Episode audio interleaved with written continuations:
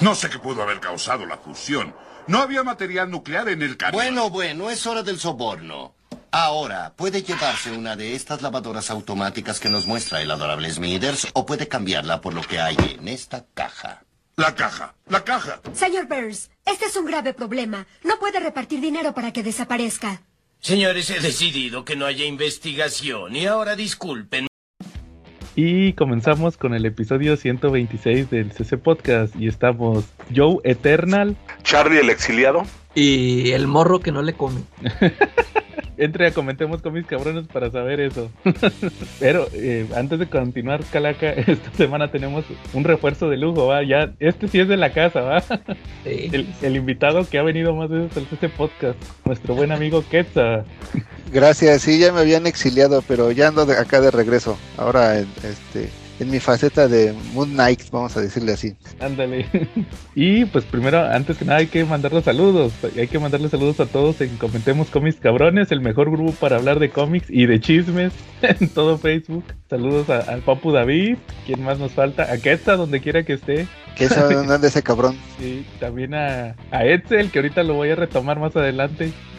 el buen Edsel, también, ¿quién nos falta? Nuestro escucha de YouTube, Antonio Ríos. Ah, no, no es Antonio Ríos, Antonio Pérez, ya le ando cambiando el nombre. Sí, claro. Eh, ¿Quién a, más? A, a, Enrique Hurtado, que reapareció ahí. Ah, revivió a Enrique Hurtado, también a, a Oye, a Don Armando. Don Armando también. Entré a su grupo de, de DC Multiverse. Porque, porque, sí, o sea, dije, si, si, hay Marvel Legends México oficial, debe de haber uno de DC. Y me dijo David que sí, eh. que sí tenía su grupo Frank Ramos de DC McFarland, entonces ahí ya me uní. Y también a, pues, a Chinaski también con su podcast de Marvel Legends México oficial. Oigan que por cierto, esta semana tuvo un episodio bien chido porque hablaron del famoso pitazo sin albur. Eh, Ahora se aventaron un, un, debate por el tema de que ciertos troles de internet, que ya sabrán a quién me refiero. Ah, sí. que se enojan, que se enojan porque acaparan. Sí, porque hace cuenta que hacen el, el pitazo. ¿Sí, ¿Sí, ubicas el pitazo que está sin albur? Sí, que es cuando justo avisan a la comunidad, oigan, está barata esta cosa, ¿no? Sí, o, o, en tal parte están estas piezas, ¿verdad? Sí, sí, sí. Y, y, les tiran mucho, mucho de que, no, es que los, los revendedores llegan, ¿ah? Y ustedes les están avisando a los revendedores. Entonces se, se aventaron un buen debate, ¿va? Sobre todo ese tema. La neta les quedó muy chido. Entonces ahí saludos a Chinaski y a toda la banda de Marvel's Legends México oficial. Entonces no, ahí, ahí no también... Lo he, no lo he escuchado, pero yo sí estoy a favor del pitazo, ¿eh? o sea, sin albur, pero sí estoy a favor del pitazo. Pues es que fíjate que es algo que también nos pasó en los cómics, ¿te acuerdas? Con antes que no existían las preventas y no existía el papu y todo eso que, que era que la portada metalizada de la Amazing 700 ¿sabes? Y la, la, tenías que estar cazando exactamente entonces es algo que siempre en todos lados del coleccionismo existen y, y también en aquel entonces existía eso del pitazo de hay en tal parte ¿verdad? y nunca faltaban el, el que decía, no, es que estás acaparando, ah, sí, o sea, clásico, o sea, siempre va a pasar. Claro. Es un tema de esos que siempre van a existir. Charlie, saludos sí. esta semana. Sí, cómo no, saludos para su némesis de ustedes, ¿no? En el grupo Comentemos Cómics, que no es otro más que el Papu Marshall Fisher, ¿no? Si se quieren enterar de todo el pleito que tienen estos dos individuos que graban conmigo junto con el Papu, no dejen de meterse al grupo Comentemos Cómics Cabrones y de unirse a venta de Comics Fisher, porque ahí se dan los tie-ins. Es importante que, que, vean todo para que se enteren de la magnitud de los problemas en que se meten estos tres. Oye, ¿no? yo creo que la, el principal problema radica en que estos dos no han recibido su agarrón de nalga por ser foráneos. Creo yo, ¿eh? Creo. sí. Oye, Charlie, pero no, pues ya, todo en paz con el Papu. ¿No viste que hasta le mandamos, le mandamos ahí un cliente? Sí, eso sí. Yo, yo, creo que esos problemas de ustedes tres son tan falsos como, como los pleitos de, de Amber Heard con, con Johnny Depp, ¿no? Como que nomás son para el rating. ¿No? Pues ni tanto, ya ves que lo corrieron de esta película que va a salir en estos días, la de Harry Potter.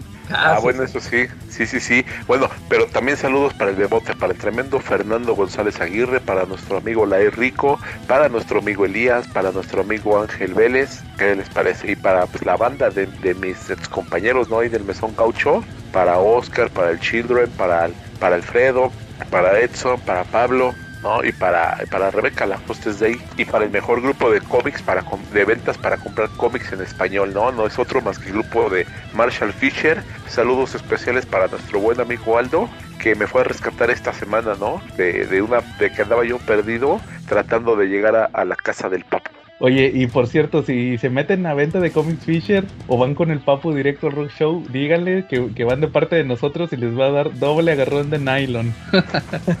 Súper oferta, no dejen de, no dejen de verdad de, de, de aprovecharla. Aprovecharlo, exactamente. ¿Qué tal? Un- Una gaga. Sí, gracias. Este, de entrada, quiero invitarlos a que me visiten en la página de internet de cómics, libros, cosas, Geeks y Max, que básicamente van a encontrar un chingo de memes y alguna que otra información de cómics. Y una reseña chingona, ¿va? O sea, una- hay como y- y una 99, reseña- como 99 memes y una reseña, ¿va? Y es la única que no comparte. Sí, sí, sí, aparte, ese, ese es, ese es el, tienes que estar en, el en la página para seguirla, para que puedas ver las cosas en exclusiva. Las demás pues, se comparten los memes y eso. Ah, bueno, eso, eso sí es una buena estrategia, sí es cierto. Punto para ti. bueno, muy bien. Eh, Calaca, tú no tienes salud. Sa- Bueno, sal- saludos a, a mi amigo Yapet, no sé si nos sigue escuchando siempre. Y a, y a Tello, y al buen Tello. Oye, y todos los que te felicitaron, Ah, sí, este. Pues quién fue, ya ni, ya ni me acuerdo ni quién. pues nosotros, Los mismos de siempre, ¿no? Sí, pues yo también te felicité. básicamente fuimos nosotros. Sí. Bueno, Oye, que, que el Tello está programado, ¿no? Para una alineación de un podcast rival. Ese- Pues el, el, el podcast prometido. Oye. Que nunca, que nunca llega. Oye, lo dije, lo dije en, en su grupo y lo digo aquí en el podcast. El podcast de Marshall son los papás. no existe, bueno, pero ahorita regresamos a eso, Charlie. Oye, Charlie, cochino español. ¿Alguien leyó algo en cochino español? Este, pues esta semana estamos un poquito atareados, pero aún así alcanzamos a ver que salieron los semanales, tanto el de DC como el de Marvel, y van en el número 2 y en el número 3 respectivamente, ¿no? Y pues obviamente nos referimos a, a- a sus grandes eventos que hay, ¿no? Que ya son un poquito atrasados aquí en México, pero igual los trajeron, Star Cage, en el caso de Marvel, y en el caso de DC Comics es Infinite Frontier. Así es, que está, está interesante. Pero sí, nomás salieron los semanales. Hasta la otra semana van a salir las preventas. A ver, a ver qué sale. ¿Tú, Quetzal, no leíste algo en español? No, fíjate que eh, en español le han dado medio atrasado, incluso este, van un par de semanas, no, ya van como tres semanas que no voy al, al rock a ver qué consigo ahí con el Papu y con los otros proveedores. Este sí ha estado medio escaso en, Sí. en español. Yo nada más leí, todavía no lo termino, el Arkham del Espantapájaros, Batman Arkham del Espantapájaros. Este, fíjense que todavía no lo termino, pero fácil. en, en cinco de las ocho, ocho o diez historias platican el origen del Espantapájaros. o sea, eh, vi- vienen sus primeras dos apariciones y luego que es de los 40, luego una de los 60, luego una de los 80 con Jason Todd, como que es la primera vez que le toca a Jason, a Jason como Robin, pelear con el espantapájaros y ahí le dice el Batman, a ver, este, ¿qué sabes del espantapájaros? Y otra vez vuelven a platicar el origen, ¿va? y luego viene uno que es Batman Year One, pero del espantapájaros era un anual, creo que de 1995, y otra vez el origen ampliado del espantapájaros. Entonces ya fácil como viene como seis veces el origen. Oye, y, y entonces, ¿qué, qué pasó? ¿Ya, ¿Ya te aprendiste el espantapájaros es Jonathan Cray? Sí, y que y que sacó una pistola a media clase, ¿va? ahorita ya es terrorismo eso. Fíjense, en Estados Unidos si sacan una pistola en la escuela, arman un alboroto y, y aquí era bien bien clásico, va, de que daba su clase de psicología. Les voy a enseñar del miedo, va, y sacaba una pistola y la disparaba. O sea que en el Estados Unidos actual hubiera acabado bien plomeado, ¿verdad? Hubiera llegado el equipo de SWAT y Oh, lo hubieran sí. plomeado, ¿no? Sí, sí, eso ya es bien irreal. Y nomás lo corrían. ¿Y, y saben por qué se volvía villano? ¿Qué fue, qué fue lo primero que, que robó el espantapájaros? Unos libros. Quería libros. Le decían el espantapájaros porque lo veían flaquito y con la ropa toda vieja. Porque no gastaban, su gran, su gran motivo para ser villano era que no gastaba ro- eh, dinero en ropa para comprar libros.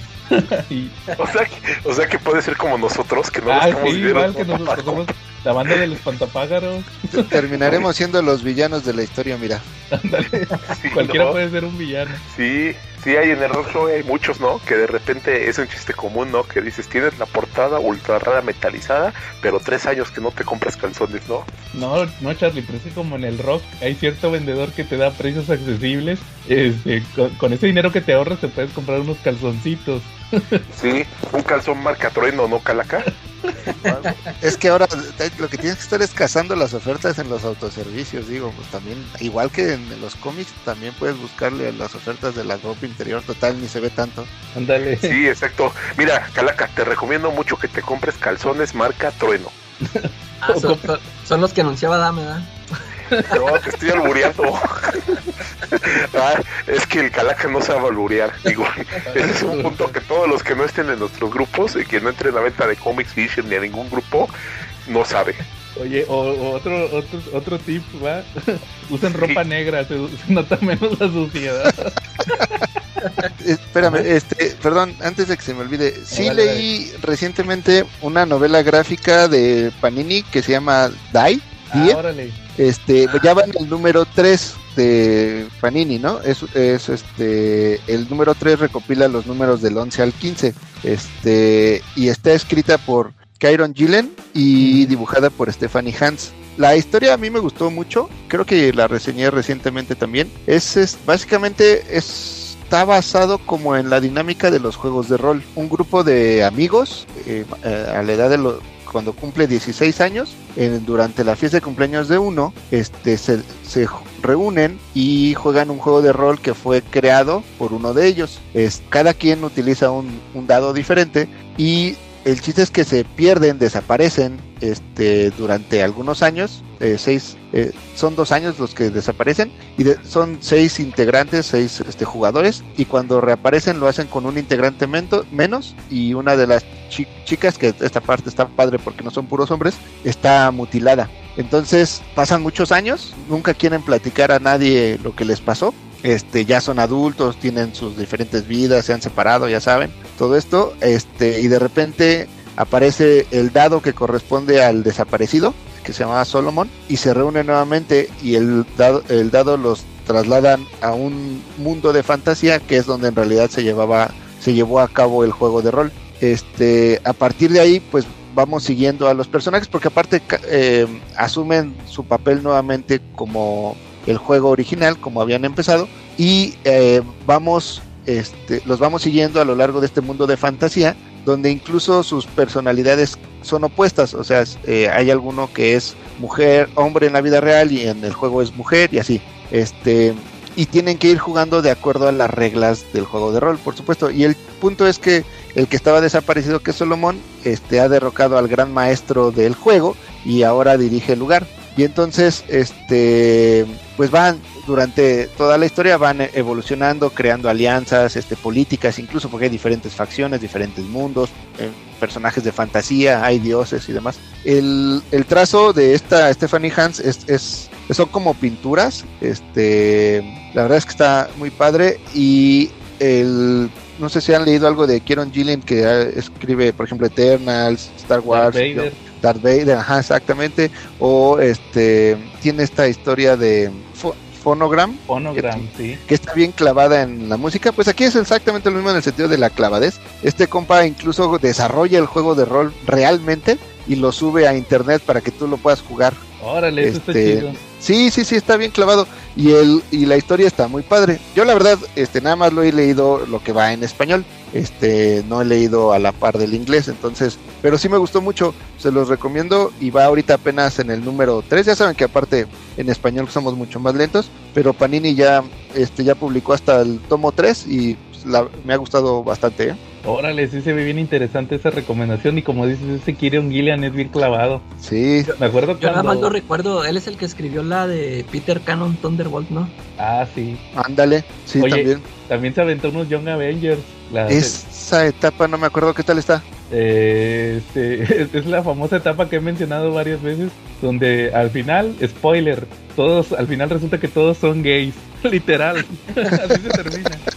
Es la etapa donde estaba Kid Loki. Eh, ¿Te acuerdas del Kid? Ah, pues él Ah, escribió. sí, sí, sí. Él escribió ese Loki y él fue el creador Claro. de Kid Loki. Sí, sí, sí. Este, lo mete a los Young Avengers. Son, son los mismos Young Avengers menos eh, el gemelo que es este, el, el rápido.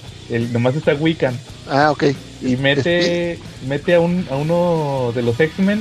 Creo que era de, los de los que perdieron los poderes, uno que se llamaba Prodigy, que su poder era, era como inteligencia, pero de cuenta que se, se- como perdió los poderes por el día M, ya nada más es, tiene memoria fotográfica. Fue como un residuo de su poder. Y tienes al otro que mete, mete a Patriot. No, tampoco está Patriot. Es- está otro Patriot, pero ni me acuerdo qué onda con él, pero, pero no es el, el original. Y, y al final resulta que todos son gays Y dice la Kate Bishop, este, a ver, espérense, ahora resulta que yo soy la única heterosexual en este grupo. Y la voltea a ver la chavita, la América Chávez, la que va a salir en la de Doctor Strange. Ajá. Y le dice, no chica, he visto cómo me miras, tú no eres heterosexual. Literal, esa es la última página. Oh. Andaban en un antro todos, ahí se acaba. Y yo me quedé con eso de cachis, todos son gays o qué onda. Y sí, sí, sí, había leído varios de sus. Su Darth Vader es muy bueno. Sí, sí, sí, es muy bueno. Ese es, la, es el creador de este personaje, el- la doctora Afra, que también tiene sus series de Darth. Que, Que también se volvió bien popular y, y el número uno, su primera aparición ya no baja de, ¿qué será? 250 dólares, 200 Y es, dólares. y es muy barata. el personaje. Sí, También, entonces, este, sí, oye, está bueno. Fíjate que no sabía de qué se trataba ese cómic, nomás había leído tu reseña, pero no, no tenía la idea así. de- es que ya ves que pusiste la reseña, pero de ya la avanzado, ¿va? ajá, ya de la 3. Sí, entonces este, no, no había leído las de los primeros. Fíjate que sí, se, le voy a buscar a ver qué tal está. Yo, Sí, yo en estos días voy a reseñar el de Reckless, ¿no? Ese no lo has, no lo has comprado. No, ese no. No, es de Sean, de, es Sean Phillips y este Brew Baker. O sea, a, Ah, pues ver, garantía. a ver si llega esta semana y ahí les aviso. Muy bien. Oye, oye, ahorita que mencionaste que, que escribe Darth Vader, quería preguntarte, anunció el Papu un, un cómic de Darth Vader que estaba Ah. bien carote. ¿Así está? ¿O, o- Sí. o se quiere, o quiere abusar? No, no, ¿cómo crees? No, ¿sabes cuánto cuánto es el precio de ese tomo, Calaca? Que mil, dijo 1300. No, Vale el- 1800, 1800 si lo compras en algún otro lugar que no tenga descuento. Oye, pero ¿por qué Descuento, está Papu. ¿Qué es? ¿Un Es como el Es un ómnibus. Ajá. Es, es todo, todo los que eran veintitantos números de Darth Vader de, creo que son 25, ¿no?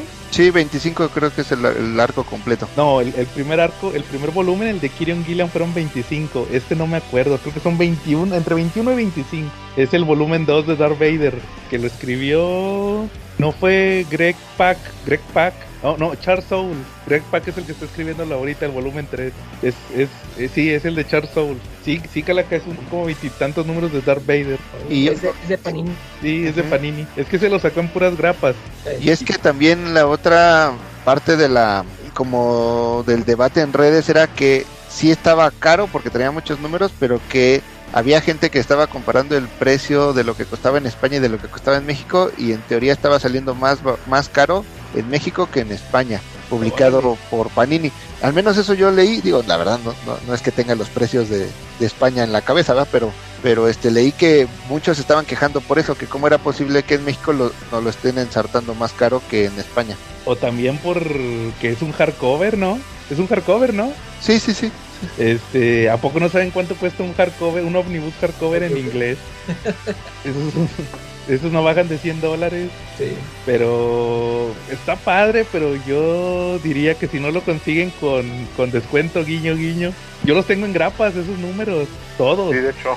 Esos, ¿En, ingl- en inglés? no, en español. Los Ah, yo dije, pues ya es un varito. No, de Panini, pues también.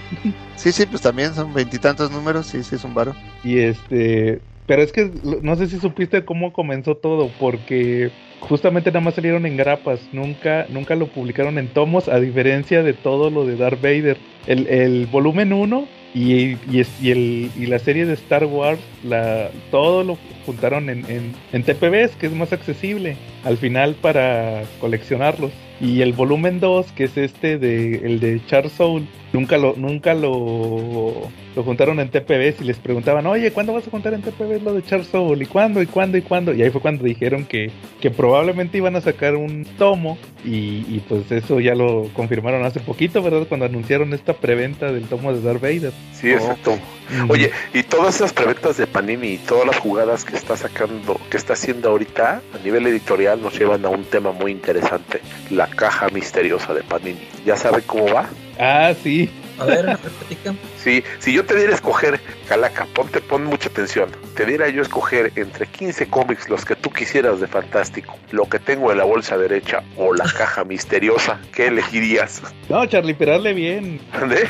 Hazle bien, Ah. si lo vas- Es que aparte Ah, eso, pues mira. lo, lo que tengo en la, en la bolsa derecha Yo- puede ser cualquier cosa y como conociéndote debe ser cualquier Exacto. albur. bueno, No, miren, Charlie. A tenemos aquí unos cómics que nos está enseñando nuestro queridísimo amigo Joe, que todos son en inglés. Calaca. No, Charlie, no lo estás A haciendo ver. bien. Lo voy a hacer yo. A ver, A ver, cuate. bolsa derecha o bolsa izquierda. No, yo me refería al, al señor Burns, ¿no te acuerdas? Cuando fueron los inspectores Yo pensé que Ah, había una caja. Y que le dijeron, oye, ¿quieres la lavadora? ¿Quieres dinero? O lo hay en la caja misteriosa, ¿no? La caja, la caja. Sí, exacto. La caja, ¿verdad, Calaca? Y que, y que o, sea, no, o sea, ni siquiera te explican si son cómics o, o otra cosa o qué. Nadie sabe qué trae la caja. ¿Y a cuánto cuesta? Te, venir- te puede venir la figura del Apache, te puede venir cualquier cosa. Órale. ¿Y a cuánto cuesta? ¿En cuánto está? ¿Alguien sabe en cuánto está la caja? Creo que hay de No. varios precios, ¿no? No, ni idea. Yo había visto que había dos cajas, dos o tres cajas de diferente precio y que según, según el precio era lo que te podía venir. Imagínate que te lo compres y que vengan 10 números del Navi. Nomás el papu. Sí, ¿no? Eh, Oye, no, ya- eso ya sí es, es un vil, un vil robo eso de Panini, lo de la caja, pero no, pues ahí estará, mira, aquí, aquí ya lo estoy viendo. Ajá. Eh, era, a ver, déjame nada más, ah, checo uno. Eh, ¿En cuánto se fue? Nomás dice, caja sorpresa con diferentes productos de Panini. Y, esto- y son cómics, mangas, revistas y álbumes. Pero no, no me sale cuánto, cuánto se fue, porque ya se agotó la, la, la subasta, ya se acabó. Ya, mira. Oye, pero es como el Smash Mystery Pack, ¿se acuerdan de eso? Como los Misery Packs. Sí, Mystery Pack. Sí. Mystery, Misery, Misery. que, que eran cómics bien randoms. Yo ahorita no. me acordé del, no, de, de la cajita personalizada que también anunció Smash. Ah, sí, cierto, las ¿cómo se- es- Smash se escuchó, ¿eh? nada, más, nada más un pobre cristiano que las pidió, que hasta subieron el video. Oye, pero, pero fue el Giovanni a entregárselo. O sea, Pues eso sí, tiene su el precio. único, que le- el único que la compró. Ándale, ha de haber sido uno de ahí mismo de la oficina. Ha- Hazle como que te, te la, te la- ¿No? Ah, O te, o te la vendemos y nos las pagas en quincenas, ¿no? ándale como Electra. Sí. Muy bien, Charlie. Y qué tranza cabrón, escuchas del CSPO Podcast llegó la sección con menos rating de todo el programa, donde les traigo las asquerosas novedades de manga. Esta es la segunda semana de abril, tenemos dos tomos de 129 pesos, el número 2 y último de Pokémon Emerald y el número 20 de Beastars. De 139 pesos tenemos de Hanako-kun, 13, 17 de Doctor Slump, 18 de Doctor Stone, 11 de Pandora's Hearts y el estreno que es Kaiju número 8. En 209 el 13 de Rurouni Kenshin, en 249 21 de City Hunter y en 269 pesotes el número 17 y tomo final también de Shaman King. Los pueden adquirir en Avenida Tamaulipas, esquina con Alfonso Reyes, cerquita de Metro Patriotismo, en Ciudad de México. Si les queda muy lejos o son muy gobones, no se preocupen, se los mando hasta la comodidad de su hogar. Solamente manden mensaje al Twitter, Instagram o Facebook de Checa tu manga y se los envío por correo Mercado Libre o Shopee, donde ustedes gusten. También si van a su buscador en YouTube y ponen Checa tu manga van a poder ver las ediciones y los dibujos de estos monos chinos. Ahora déjenme invitarlos una vez más a que se vuelvan furros. Beastars es un gran manga. Sí, es de animalitos, es de animalitos que pelean, que se enamoran, pero también es de animalitos que pues bueno, tienen pedos con la mafia, tienen una sociedad que peligra constantemente por las diferencias entre herbívoros y carnívoros y es un manga de animalitos en el cual siempre hay uno que destaca.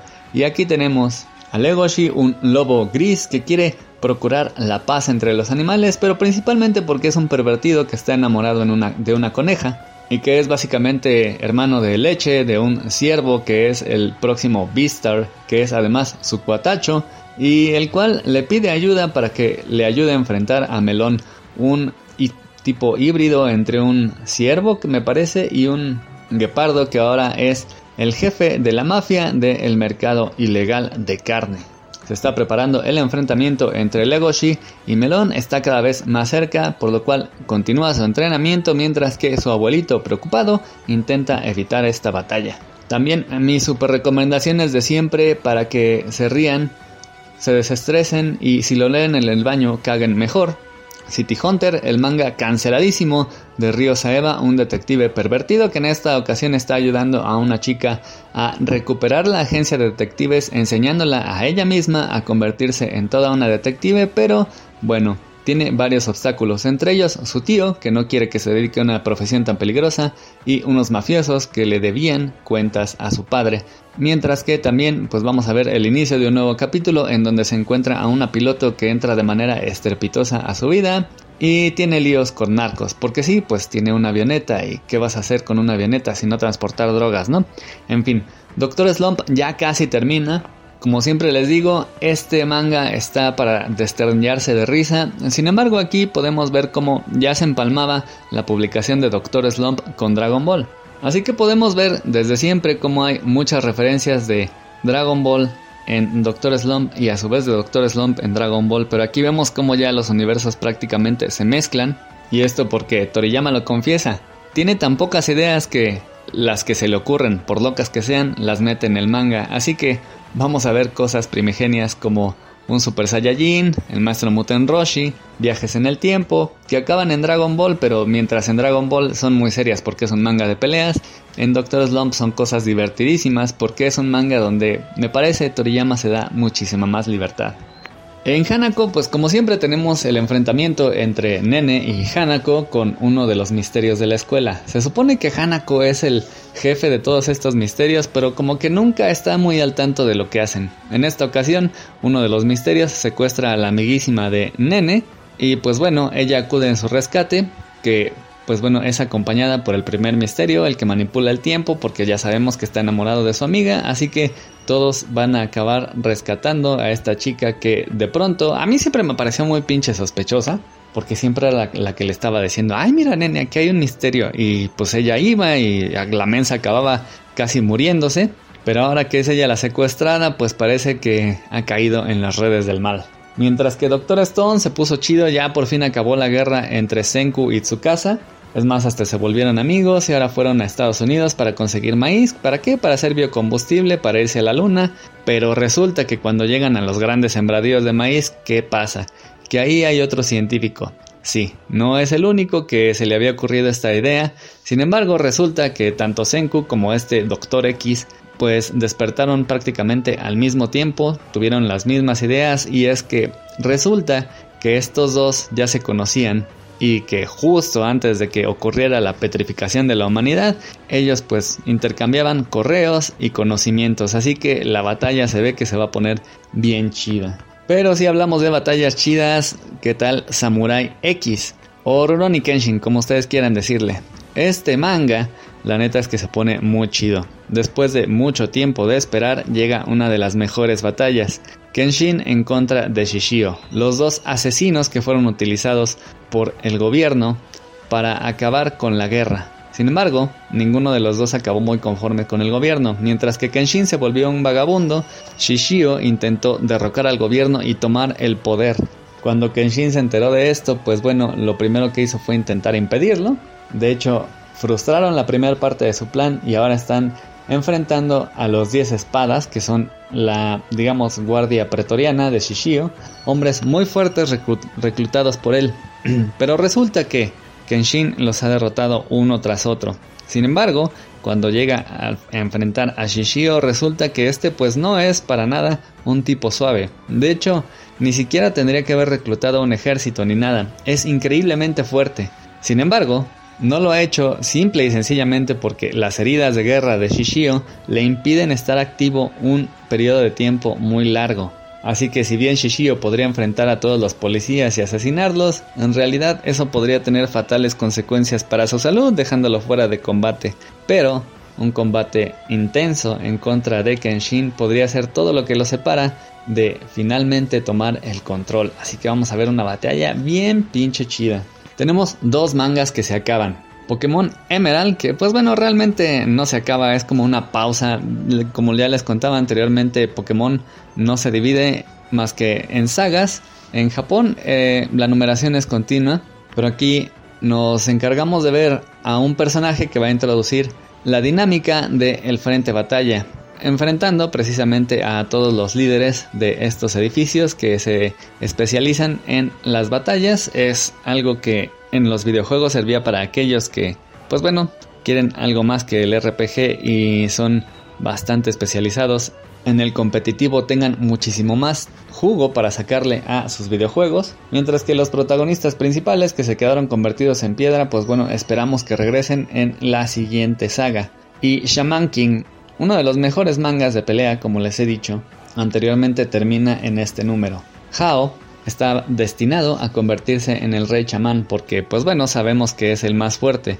Y mientras todos trataban de impedirlo en este último número saben que se los digo se convierte en el rey chamán. Toma posesión del gran espíritu y pues bueno aunque ya es demasiado tarde y todos los demás alcanzan a obtener a su espíritu elemental llegan a enfrentarlo sin embargo Hao es demasiado poderoso pero aún así no nos vamos a salvar de ver una batalla increíble con todos estos grandes espíritus y todos los personajes dando lo mejor de sí para impedir que Hao, pues bueno, básicamente destruya el mundo. Además, esta edición que es nueva ya que Shaman King ya había sido editado en México por parte de Editorial Vid tiene extras, así que si tú tienes o tuviste la versión de Vid, aquí vas a tener más de 100 páginas, o bueno, un poquito menos en realidad, con cosas que no viste en aquella versión anterior. Y el estreno Kaiju número 8 es un manga que pues bueno hasta la fecha lleva 6 números en Japón y está bastante chido. Los Kaijus son monstruos, quizá los conozcan por cosas como Godzilla o Pacific Rim. Monstruos gigantes que salen de la nada, comienzan a amenazar a la humanidad y pues bueno, ya sea los ejércitos o gente con poderes tiene que salir a enfrentarlos, ya sea Ultraman o Shinji y los Evas, enfrentan a estos gigantescos monstruos. Sin embargo, aquí los protagonistas no son quienes los enfrentan, sino los barrenderos, los que limpian el desmadre. Sí, constante vemos, constantemente ponemos toda nuestra atención en los héroes, pero los barrenderos son los verdaderos héroes. Ellos limpian el desmadre, ellos recogen el cascajo, destazan al monstruo, se encargan de hacer que la ciudad esté limpiecita otra vez y la vida pueda continuar como siempre. Es un punto de vista súper interesante, muy divertido, pero no es todo. La verdad es que hay algo más. El protagonista, Kafka, que pertenece al equipo de limpieza, siempre tuvo el sueño de ingresar también al equipo de defensa. Sí, claro, ¿quién no quiere ser un héroe? Pero pues bueno, no todos podemos ser el millonario, no todos podemos ser el más guapo. Kafka no tuvo las aptitudes y pues bueno, ahora se dedica a limpiar los monstruos con esta estoica actitud de que pues no será lo más glamoroso, pero es lo más necesario y es un trabajo que permite que todo mundo pueda seguir teniendo una vida normal, por duro y asqueroso que sea. Sin embargo, cuando un muchacho entra a trabajar y es puesto a su encargo, ya que es uno de los veteranos, se entera de una cosa. Aunque primero no se llevan del todo bien, una vez que le salva la vida, pues bueno, este muchacho decide agradecerle. Y es que este chico tiene un sueño. También quiere entrar al cuerpo de defensa y se ha enterado de una noticia. El rango de edad para que puedas entrar ha aumentado y Kafka está justo en el límite, así que ambos se van a apoyar. Y este chico le dice a Kafka que no renuncie a sus sueños. Así que, pues bueno, ambos se apuntan para el examen con la esperanza de entrar. Y se van a enfrentar a una chica increíblemente talentosa. De hecho, hay una generación de jóvenes muy talentosos que van a arrasar en el examen. Pero esto no es todo. Hasta ahí podría ser un shonen súper común, pero tiene un extra. En un momento, a Kafka le ocurre lo impensado, se convierte en un kaiju. Él acaba convertido en un monstruo, así es, se convierte en lo que juró destruir. Y ahora no solo va a intentar entrar al equipo de defensa, sino que va a intentar también huir de él, ya que en cuanto se convierte es avistado, es boletinado y el cuerpo de defensa se pone manos a la obra intentando aniquilarlo. Sin embargo, pues bueno, va a estar muchísimo más cerca de lo que ellos piensan y pues parece que Kafka va a tener un muy duro trabajo intentando entrar, manteniendo su trabajo, pero a la vez con esta fuerza que tiene de monstruo ayudando a la gente como un héroe monstruo. La neta es que se ve que pinta bastante chido. Y pues bueno, eso es todo por ahora. La misa terminó, pueden ir en paz y regresamos a la programación habitual. Oye, Charlie, ¿algún otro tema que traigas? Yo ah, quería, perdón. Ah, perdón, ah, perdón, No, no, no, dale, Charlie. No, las visitas primero, las visitas primero. Es que pensé que íbamos a cambiar de lo de cochino español y quería platicarles este un tema. Es, no sé si, y más que este de cochinos cómics miados, este, no sé si ustedes han escuchado hablar de un coleccionista muy famoso de cómics antiguos en México que se llama Rulo Pantoja. ¿El que falleció? Sí, sí, sí. Entonces, ya ve que eh, reconocido como uno de los, o probablemente el, coleccionista más identificado este, dentro del, de cómics antiguos en México, ¿no? Este, y bueno, falleció y toda la cosa. Y re- eh, hace como una semana, su, no, como tres semanas su esposa empezó a sacar, su viuda, empezó a sacar este a la venta los cómics Changos. a buen precio, o sea, no regalados, pero tampoco estaba manchado. O sea, como que yo siento que sí se asesoró adecuadamente y más o menos estuvo vendiendo. De repente si encontrabas alguna joyita a buen precio, este, pero te digo nada que estuviera, según yo, regalada, ¿no? Este, y la verdad es que estuvo sacando muy buenas cosas, ¿no? Este, de repente había cosas que volaban, eh, por ejemplo, sacó una- la colección completa de Festival Fantástico, recuerdan donde salían, no sé, por ejemplo, Spider-Man con alguna de las caricaturas o los esos Sí, cariñositos. los Ewoks, los droides, todo eso, Exacto. los cariñosos. La colección casi completa la sacó en 10 mil pesos, por ejemplo. O sea, Órale. está, esa sí estaba bien barata y voló así en dos minutos, ¿no? Porque va completa. O luego estuvo sacando, sacó como unos 20 números de estos cómics apócrifos de del de este José Luis de Durán. de José Luis Durán y este a tres mil pesos cada uno por ejemplo no Aquí, y pues, o sea baratos ah, bueno lo que están en el mercado pero aparte son de esas cosas que no las encuentras tan fácil no es el, el punto es que no esté no estaban tan baratos pero que son difíciles de encontrar. Entonces también se fueron casi todos rapidísimo.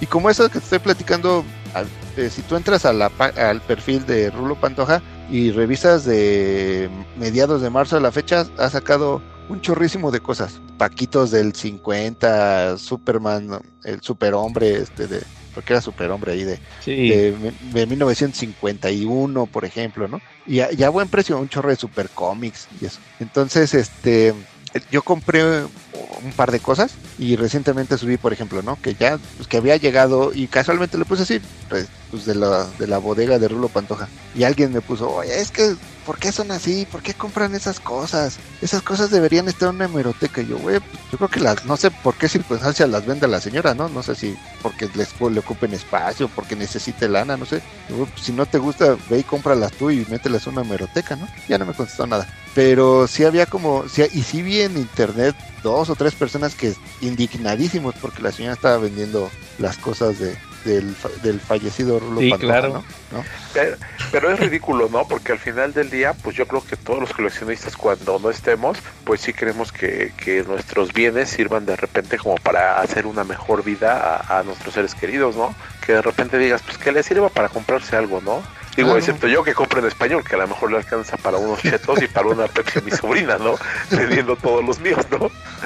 Sí, sí, ¿No? sí. Y, esa es la clásica pregunta de qué va a pasar cuando, ¿no? Me muera o cuando se muera el coleccionista, ¿no? Pues, eh, y por ejemplo, sí sacó muchas cosas y sinceramente sí, ya cuando empecé a, a- ver, yo andaba como cazando un par de números que este, así de, del, hom- del hombre araña que no, no sacó. Entonces hasta incluso le mandé un mensaje, oye, de casualidad tienes este número. Y hoy en la mañana me contestó como, eh, tengo todavía tengo un par de un cómic pendiente. ¿Se acuerdan ustedes del de mm, don- la primera carrera de Superman con Flash? Ajá. Este, la Órale. vendió en, en español, me costó mil pesos. Ay, qué Este, chingón. A ver si la subes para ver la sí, foto. ahora que me la mande.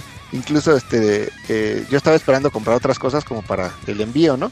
Porque el, el otro que le había comprado me hicieron favor de ir a recogerlo, pero yo en Tepic, ¿no? Entonces tampoco es tan, tan fácil ir a, a recogerlo este, cualquier día. Entonces este, le pregunté de ciertos números y me había dicho, sí, yo creo que salen más adelante. Y justo hoy me, me escribió, muy amable la señora, la verdad no tengo el gusto de conocerla, y me dijo, ¿sabes qué? Eh, la verdad es que ya no voy a sacar nada más a la venta, lo que ya se vendió, ya se vendió, lo demás se lo voy a guardar a mis hijos para que cuando crezcan, pues ya ellos sabrán qué, qué hacen. Y pues me pareció bastante padre, ¿no? Supongo que ya habrá sacado una parte de lo que ella pensaba sacar, porque de verdad casi todo voló, ¿eh? Y lo demás dijo, pues ya lo, lo importante, lo valioso, ya se le va a quedar a mis chavos, ¿no? Sí, oye, yo creo que literalmente con eso sí puede pagar la universidad de sus hijos.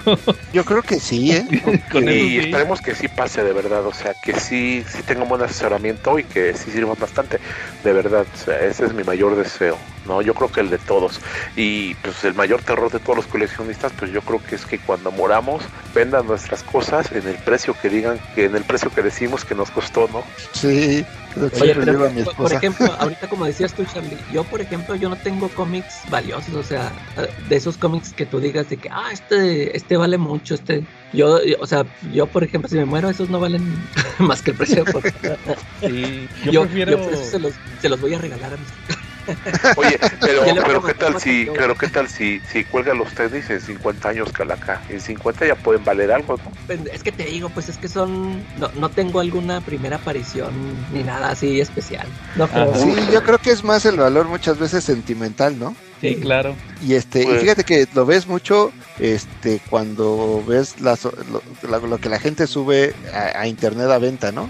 Este, de repente eh, dicen, no, es que este es de los, me lo regaló mi papá en los ochentas y está bien madreado y quiero mil pesos. Entonces así digo, güey, pues esa cosa no cuesta ni 100 pesos, por decir algo, ¿no?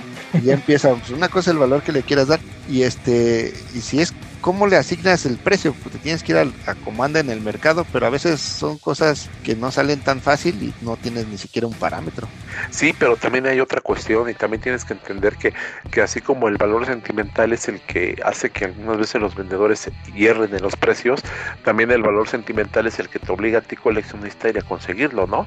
Digo, ¿cuántas veces no, no, no estás dispuesto a pagar una lanita por un cómic que tú querías hace 30 años? Hace, hace 25 y que no lo tuviste, o que lo tuviste y lo perdiste, o típico que llegó tu jefa cuando eras estudiante y hizo limpieza en tu cuarto y sopa, se fue a la basura, ¿no? Y, y esa es la parte interesante, ¿no? El saber que, que así como el valor estimativo de algunos que cuando suben sus cómics piensan que porque se los regaló su papá, su abuelito vale mucho, también nosotros buscamos los cómics por un valor estimativo, sentimental.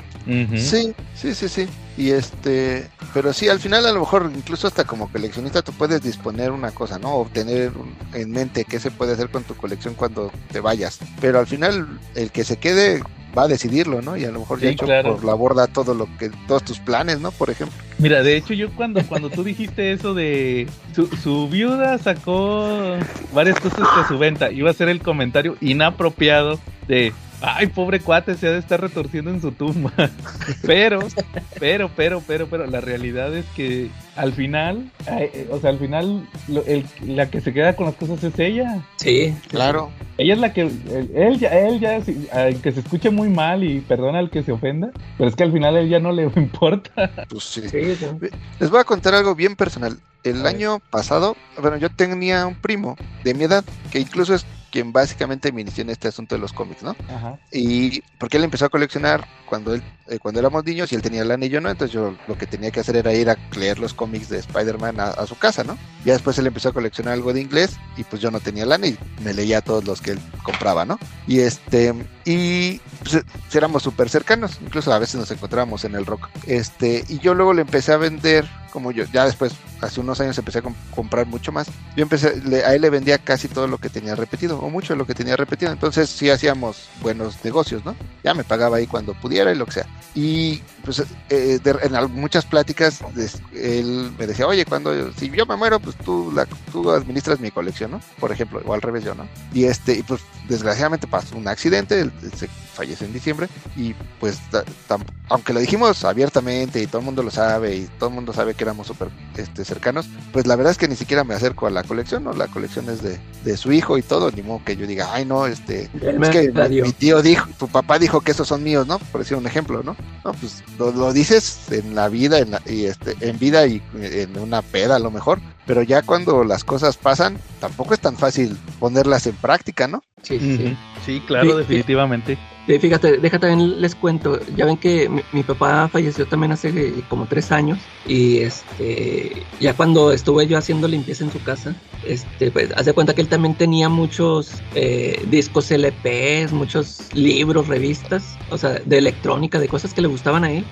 Y pues yo mientras estaba haciendo limpieza dije, pues, yo- o sea, yo qué voy a hacer con esto, a mí a mí esas cosas este, o sea, no me interesa nada, pues total que o sea, fue a dar a la a la basura, o sea, muchas lo que ven, lo que pude vender lo vendí, pero sí este yo sí me puse a pensar, dije, órale, o sea, o sea, mi papá gastó, o sea, mucho tiempo de su vida este, juntando todas esas cosas y para que al final, o sea, pues, o sea, termina yendo o, como te digo, lo, o sea, lo que puede vender lo vendí, pero ya me puse yo también a pensar en, en, en mi colección, que, que, te digo, o sea, pues, este, fíjate, a, mis hijos no les gustan, a mi, a mi hijo, no, o sea, no le gustan los superhéroes, o sea, para él, o no, no sé si ya cuando esté más grande que le vaya a interesar, pero ahorita, o sea, por ejemplo, ahorita no le gusta y, y yo así, yo también me quedaba este, pensando, pues, o sea, a lo mejor también, ya cuando yo me muera, a lo mejor también ellos, eh, o sea, si nunca les gustó, pues también los van a tirar a la basura, ¿no? Este, este, va a llegar un momento así.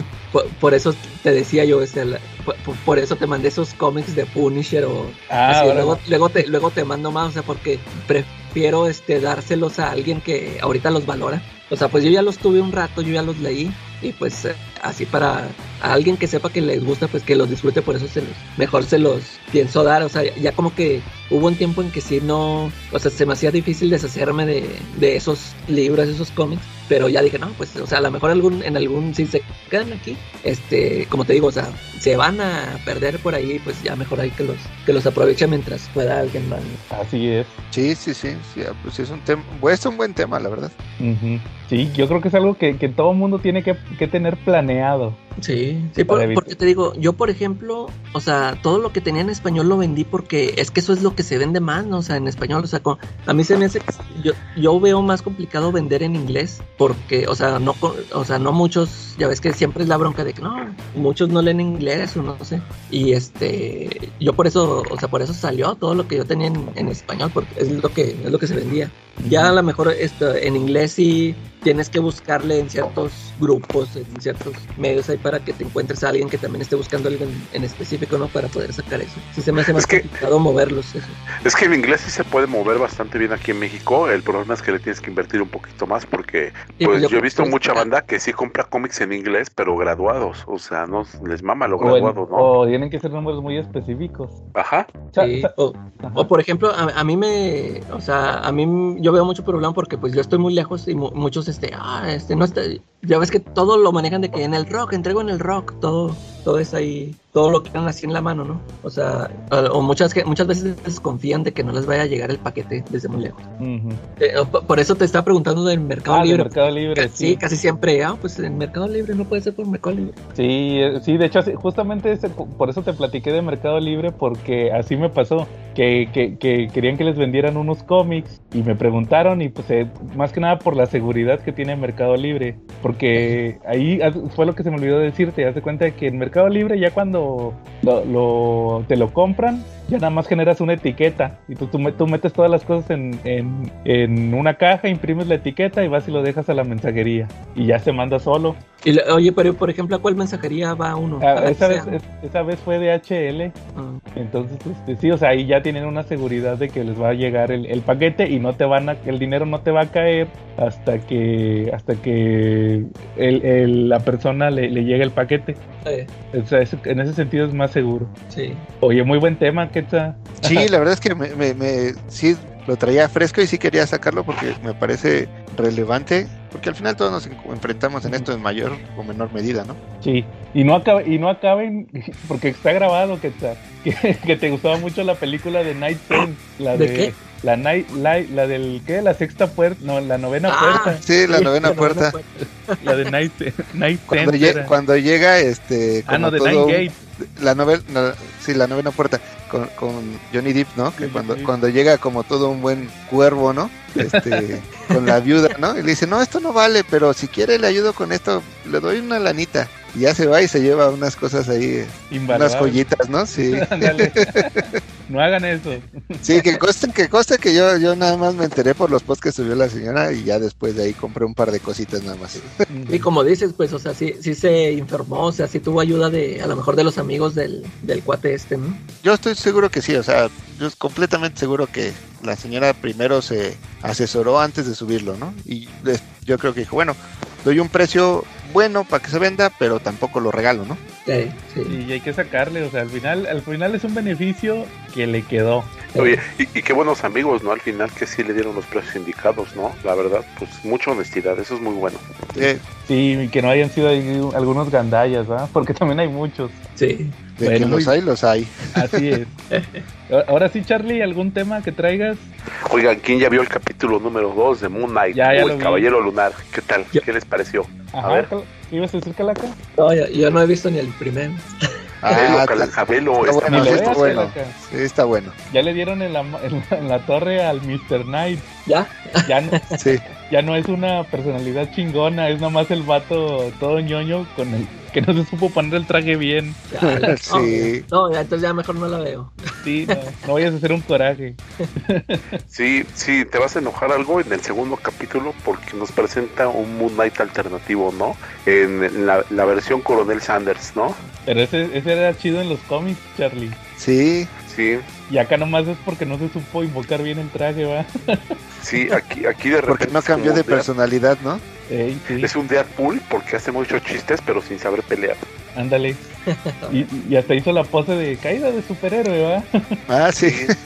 Apenas en la semana subió, ustedes ubican a Adi Granov, el ilustrador, Así es. Sí. que él dice que él fue el creador de la pose del superhéroe y Ah, pone la, sí. Ah, pone la Man, portada de Iron Man, ajá, y dice, Sí. este, hoy se cumplen tantos años de que yo creé la pose de superhéroe.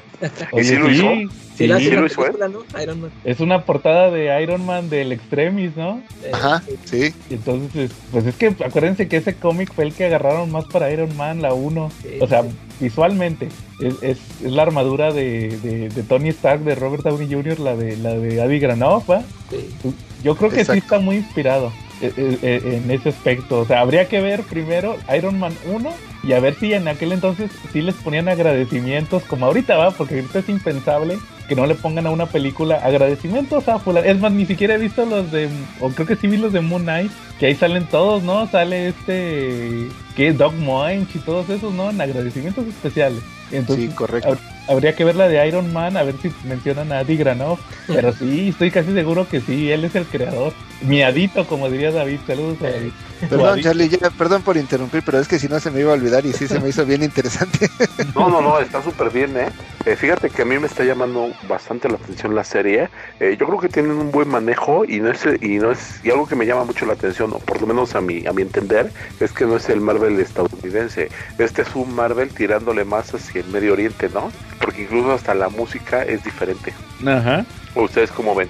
Pues sí, porque es un superhéroe basado en Egipto, entonces como que la música tiene que ser de ese estilo, ¿no? Sí, sí, y es bueno eso, ¿no? Entonces de repente si llegamos a ver un superhéroe mexicano, ¿esperaremos oír el jarabe tapatío al final? Pues yo creo que sí, si sale uno. En el de, en el de. Werewolf by Night, Ah, sí es cierto.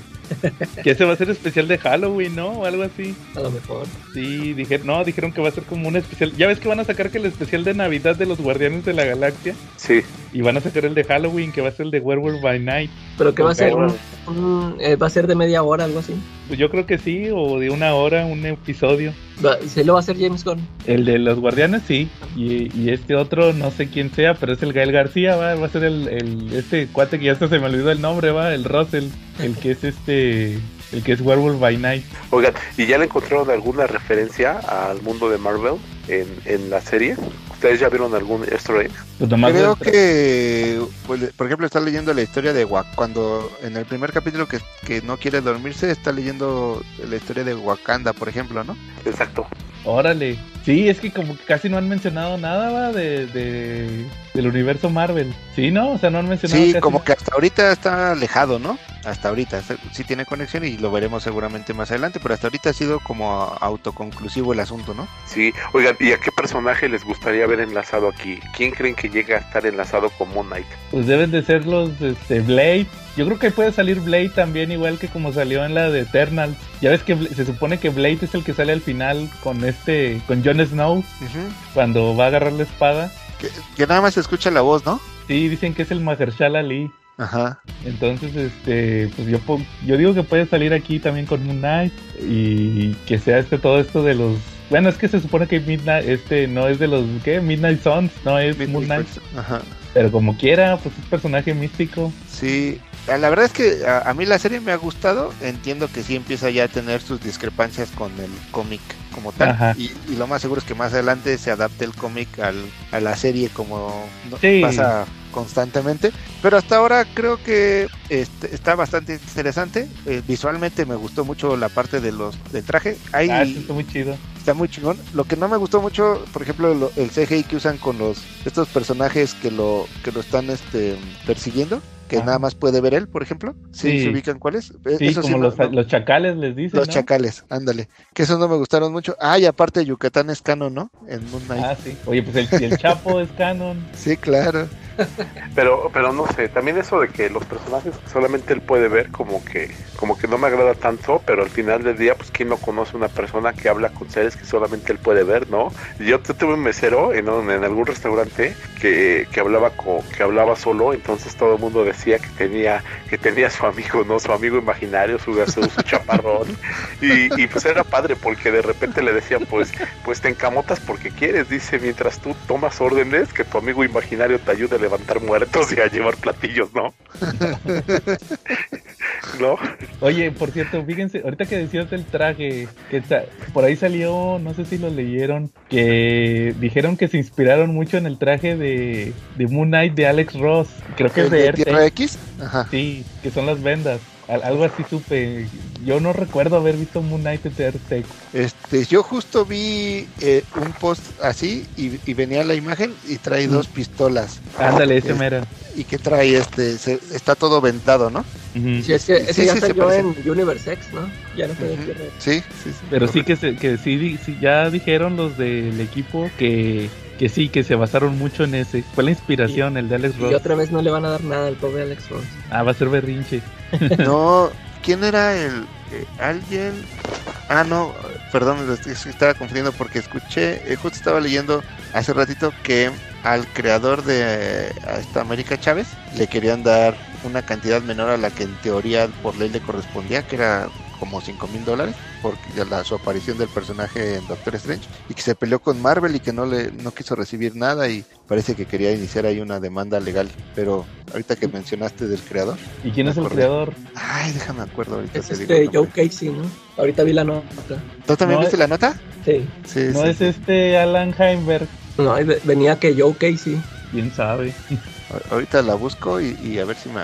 Porque sí, lo, lo vi apenas hoy, este, pero no tengo fresco quién es el, el, el- el autor del que hablamos. Joe Casey y dibujante Nick Dragota. Sí, Joe Casey debe ser. Oye, es que, ya- es que Marvel ya se quiso proteger porque sabe que va a ser un hitazo la película. Ah, sí. Después le va a tocar mucho. Ándale. Pues igual, ¿no? Oigan, pero en el caso de, de Alex Ross, si vieron lo que dijeron en un grupo de cómics, digo, y a lo mejor y ofendo a alguien, pero pues ni modo, ¿no? Es una bala perdida. Lo siento, va sin intención. Cuando dijeron que, que Alex Ross también tiene un trabajo alterno aparte de dibujar cómics, lo dijeron en otro grupo de cómics esta semana. ¿Y cuál es? Ah, pues que él dibuja las portadas de la revista de la Atalaya. Ah, sí. De los testigos de Jehová, ¿no? Sí, estuvo buenísimo. Y hasta ponían este, las dos portadas, ¿no? Una de Sí. Ross y otra de la Atalaya. Sí, decía, mira, mira su arte, él también dibuja para la Atalaya, ¿no? Sí, Oye, por eso pero- no, no dibuja cómics completos. Oye, pero entonces, este, por ejemplo, eh, él tiene que agarrar a un cuate y, y barbudo ¿va? y con pelo largo ¿va? para la portada de los testigos. Sí, Sí, porque todo es con fotos, ¿no? Sí, le toma ahí su fotillo. sí, va, toma fotos ahí del African Safari en Puebla para, para, ¿cómo se llama? Para los leones que están ahí en el pasto mientras una familia está en un picnic juntos, ¿no? Ándale. Órale, Ah. no, pues es que es- es- hay que comer, Cherry, hay que comer. Ya encontré la nota, sí dice que Joe Casey fue, es el que se sintió indignado por la cantidad que le querían pagar. Y las de, según lo que ha traducido en lo que veo, es dice, Marvel no me ha pagado nada por América Chávez, no solo por, hacer, por aparecer en la secuela de Doctor Strange, sino en nu- numerosos episodios animados de televisión, por las numerosas figuras de acción que han hecho de ella, o por los videojuegos en los que han aparecido. El hecho es que Marvel es dueño de América Chávez, eso no está en disputa en ningún nivel, pero todavía hay fallas sistemáticas en, en la forma en, las, en la que los creadores no son respetados ni recompensados. Y Joe Casey no quiso negociar por el personaje. Ya, perdón. Órale. Mira, 30 años después descubrió lo mismo que Todd McFarlane, ¿no? Sí. Fí- Fíjate que yo supe hace unos años de cómo se llamaba este el creador de Firestorm. ¿Sí lo ubican? El personaje Firestorm. El creador es, este aquí les digo, es Jerry Conway. Sí, entonces era él. Hagan de cuenta que en, en Arrow, en la serie de Arrow, salió un personaje que se llamaba Felicity Smoke, que fue muy famoso. Los que los que se conozcan la serie de Arrow lo ubican de volada porque se termina casando con, con Green Arrow. Ahí no se casa con Canario Negro ni es su pareja, esa chava es su pareja. Pero ese personaje, pues es el clásico personaje que, que no tiene nada que ver con el de los cómics, pero el el nombre lo tomaron de los cómics. Y, y ese personaje salió originalmente en Firestorm. En el primer volumen de 1970 y tantos de Firestorm de Jerry Conway. Entonces él- él una vez platicó hace unos años que, que ya no quería pedir este regalías porque era un pedote. Que primero que tenían que, ahí en Warner, en aquel entonces, primero tenían, tenían que llenar un, formato, o sea, todo bien burocrático. Y que poner, este, que de qué personaje estaban pidiendo regalías. Pues haz cuenta que tenía que poner, no, Felicity Smoke. Y, y luego, pues, ¿en qué serie está saliendo? No, pues está saliendo la serie de Arrow. Y, y luego, no, pues yo lo creé, ¿va? O sea, tenía que llenar formatos, pura burocracia, ¿va? Para que a ver si le daban regalías. O sea, pero él tenía que avisar que él era el creador del personaje. O sea, si no, si no decía no, si no, si no lo decía él, nada, no le daba nada. Sí, si él no lo gestionaba, no había dinero. Sí, y este, pues era un personaje bien X, va, pero resultó que te, te digo, salió todas las temporadas de Arrow, se volvió el personaje principal. Era, el- era un personaje que funcionaba como una especie de Oracle, de Bárbara Gordon, que se acuerdan que siempre estaba ahí en las comunicaciones y todo. El, eh, eh, para que me entiendan, era eh, lo que decía Ned, el amigo de, Peter Parker, el que decía de que yo soy el hombre de la silla. Ella era la mujer de la silla. Era la que estaba ahí con las comunicaciones y todo eso. Pero salían casi todos los episodios. Entonces, este, pues al final, pues él tenía que cobrar, porque era super, en teoría era su personaje, aunque no tenía nada que ver. Pero ahí sí, sí demostró que toda la burocracia que tenía ahí, en, en, en ese caso era Warner, para que le dieran ahí regalías por, por las series de televisión. Fíjate, ahora imagínate en las películas, que son más, más problemas. Ujú. Claro. Va, bueno, Charlie, entonces pues habrá que ver qué, qué, qué sigue con Moon Knight, ¿verdad, Charlie? Efectivamente, ¿no? Habrá que ver qué sigue con Moon Knight, pero por lo menos ahorita promete bastante la serie, ¿no? Va, sí, o sea, ahí, ahí sigue, a ver qué tal. Yo te digo, yo no, no tengo expectativas y ahí, y, pues ahí la voy viendo. Creo que ahí, por ejemplo, parte importante, hasta ahora, creo que Oscar Isaac está haciendo un muy buen papel, ¿no? Ya ahorita con lo de las personalidades. Ujú. Sí, eh, eh, ahorita te digo, no, pues no, no me ha decepcionado, pero tampoco, pues ojalá ya vaya avanzando ahí, conforme avanza la serie más bien vayan revelando ahí más del, de la- del personaje, ¿verdad? Que se vaya haciendo más interesante. Va. Calaca, ¿traes algún tema? Nada, nada más quiero comentar que fíjate que ya vi la película de Last Night in Soho. Ah, órale. Y, y sí me gustó, fíjate que sí se me hizo chida, se me hizo buena. Este, ya ves que la vez pasada que estaba comentando de lo de lo del director Edgar Wright, que por ejemplo a mí la de esta pasada de Baby Driver, pues a mí se me hace así muy X, o sea, no se me hace mala, pero se me hizo así una película muy X que dije, ah, pues esta pudo pasar, o sea, no, no, no la sentía que era de Edgar Wright. Y esta también está bien diferente a su estilo de películas, pero, pero la película me entretuvo mucho, me, se, me, se me hizo buena la, la historia y, y aparte el, el, el deleite visual que tenemos aquí con... Fíjate que yo pa- para mí, este, yo nada más quería ver a la, ¿cómo se llama? Anya Taylor Joy. Ajá. Pero la chava esta de Jojo Rabbit sale muy bonito también, sale muy... O sea, no- no queda opacada, o sea, la- las dos ahí se, se discuten acá la- el deleite visual. Este, y, y me gusta mucho cómo le queda el, ese, el, el aspecto visual retro a la, a la Anya Taylor-Joy que anda ahí bailando y toda la cosa. Este, sí, muy entretenida, sí la, sí la recomiendo para que se la, se la avienten ahí un, un. Ah, Está sí. bueno. Sí, está muy chida y esa de que de hecho, que de hecho el cuate, el novio de la Anya Taylor Joy, el, el que era su chulo, Eh, es el villano de la de Morbius, creo que también. ahí sale. Sí, bien intrascendente, yo ni la he visto. Eh, sí, cierto, no, no la comentamos. Sí, no, hasta que salga un video pirata en seis Y- meses, y- ¿verdad? Y eso, Y un día que no tengamos nada que hacer. eh, Oye, yo también fíjate que traigo una recomendación de, de, de una serie que recomendó Charlie. Charlie, ¿te acuerdas que recomendaste Crip Show? Sí, claro. Fíjate que la están, ahí para el que quiere el pitazo, sin- albur, la están pasando en Paramount. a las, a las 11 de la noche, 12, 11, 12 más o menos. Pero la están pasando, yo creo que es tipo. Lo, lo que están haciendo mucho ahorita, no sé si han notado, los canales de cable, que te ponen la hora, la hora del streaming. Por ejemplo, en, en, en el Warner, te ponen la, la hora HBO Max y te ponen un episodio de las series que, que, que tienen en el HBO Max para que te piques. Nomás se ponen uno. Sí, o sea, te ponen que, por ejemplo, el primero de Superman y Lois, el primero de Euforia, esa es la de Zendaya, va, que es una serie que tiene Zendaya. Como que es para que para que te piques de que si quieres ver la serie, vete a HBO Max, ¿va? Igual en el Paramount, pues, contrata Paramount Plus si quieres ver toda la serie. Entonces, ahorita están repite y repite la temporada 1 de Crip Show. Ya, ya vi el episodio, Charlie, el que dijiste de la casita de muñecas. ¿Y qué tal? Ah, se me hizo bien chido. Pe- ¿Verdad que está pero- bien chingón? Pero, ¿Sabes, ta- sabes también cuál están pasando? El primero de la, o sea, ponen toda la temporada 1, que son como seis capítulos de una hora, con dos historias cada capítulo. Sí. Pero también ponen el primero de la segunda temporada. Y, y- y ahí hay una historia bien chida. Sa- ¿Saben de qué se trata la, la historia? Es, es un homenaje a Evil Dead. Órale. ¿No lo has visto, Charlie? no, no lo he visto, no he llegado a ese. Dice que les voy a platicar de qué se trata y, y está bien divertido. Hagan de cuenta que es, es una historia y, pasa igual que en Crip Show, que, que sale la historieta, va, que se abre la historieta y luego ya las, las viñetas se convierten en, en- en personas, va, en live action. Igual que en la película de Crip Show. Entonces esa historia empieza que están en una en un canal de televisión que a grandes rasgos es la, la PBS. ¿Se acuerdan de la PBS cuando Homero le donó los mil- los qué? los 10 mil dólares a la PBS y luego no los pudo pagar?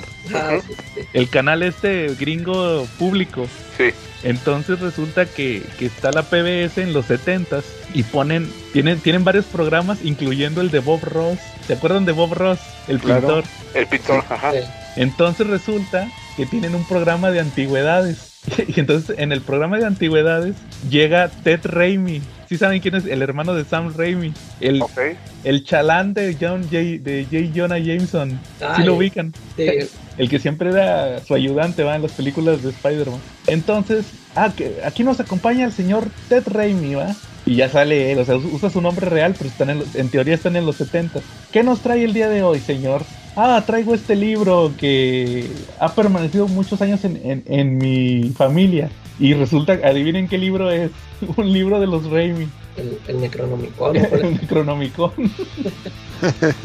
y dice el vato, ah, aquí dice que es, no, no, pues se cuenta que lo tiene una llave, ¿va? Y, y lo abren, ¿va? Con, con la llavecilla. Y aquí y ya dice el de las antigüedades. Ah, este, qué suerte que yo sé leer sumerio, ¿va? Me chorro de risa. Que dice el vato que sabe hablar sumerio. Y luego ya dice, aquí dice que es el Necronomicon. Y voltea el Ted Raimi, voltea la cámara y dice, ah, ese nombre se me hace muy familiar. o sea, pura, pura reverencia, ¿va? No, pues ya se, ya lo este ya lo empieza a leer el conjuro. Me faltó checar si es el mismo conjuro de Evil Dead para activar el libro. Eso sí no no lo tuve chance de revisar. Total que total que el Ted Raimi se vuelve un Deadeye con, con todo el maquillaje clásico de, Evil Dead y empieza la matanza, ¿va?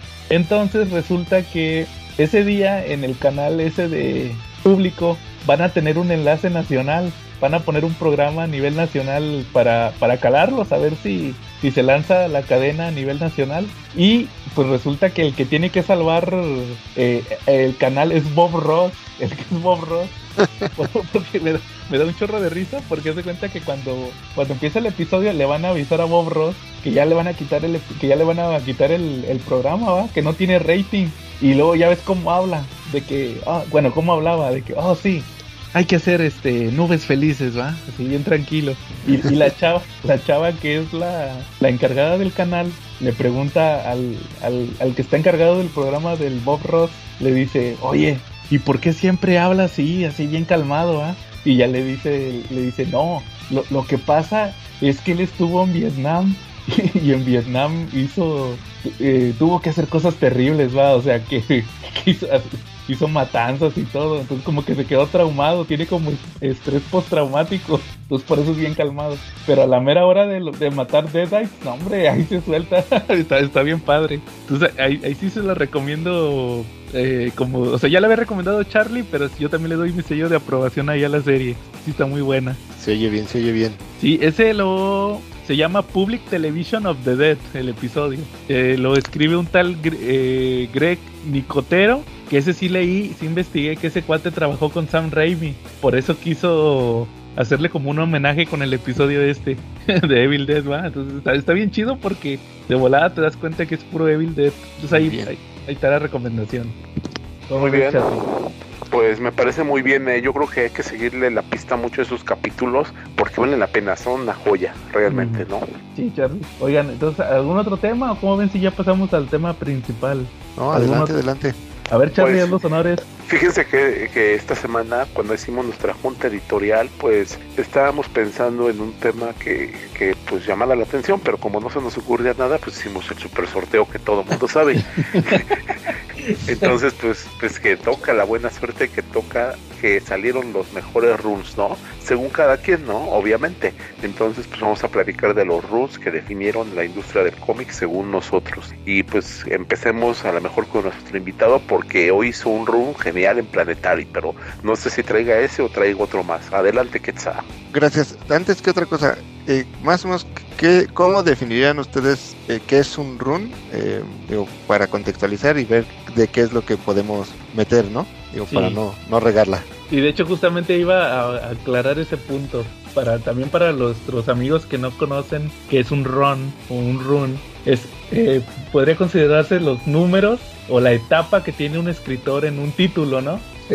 Ya sea un personaje o un título regular, como por ejemplo eh, Dan Slott en Spider-Man, Bendis en Daredevil, o cuando tienen un personaje eh, en, en solitario, ¿no? Como por ejemplo que Why the Last Man de Brian K. Wong, o cuál otro les gusta, también cuando son de autor, ¿no? O Bendis en... en ¿cómo se Powers, por ejemplo, pudiera ser. ¿Cuál? Powers. Ándale, exactamente, Bendis en Powers, o cuando son obras de autor, o sea, es lo que se les conoce como etapas, la etapa de fulanito en tal título, o también los números de fulanito en tal título, ya ves que se da mucho que no, que léete este, los números de Rick Remender en Uncanny X-Force, por decir otro ejemplo. Entonces, ese es lo que se le considera ron, ¿no? O sea, una etapa.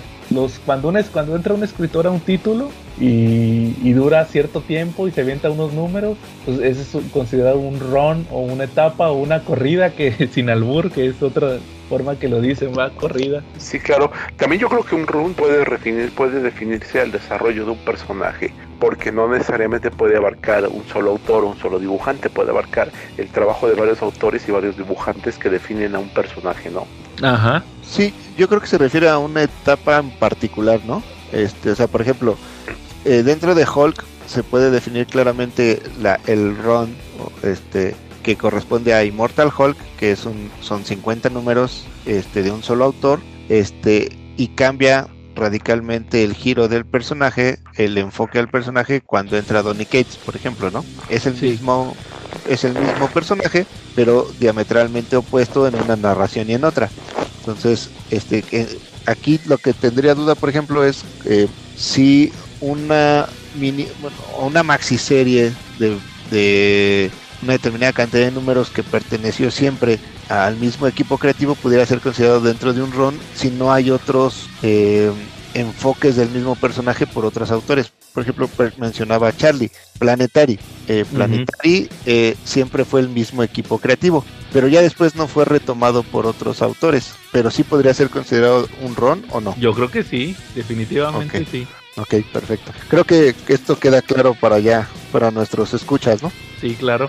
Sí, entonces eh, un ROM puede tener una duración de a lo mejor dos, tres números, cinco, o a lo mejor se puede aventar hasta 100 números, ¿no? Digo, por ahí se puede hablar de, de, de Ultimate Spider-Man, eh, se puede decir que es un run, toda la Sí, dupla claro. creativa que hicieron, y es una dupla que dura más de 100 números, ¿no? ¿Cuántos números duró? Pues rompió el récord, creo que eran 119, una cosa así, ¿no? Que era este Bendis y este Bagley. Mark Bagley, efectivamente.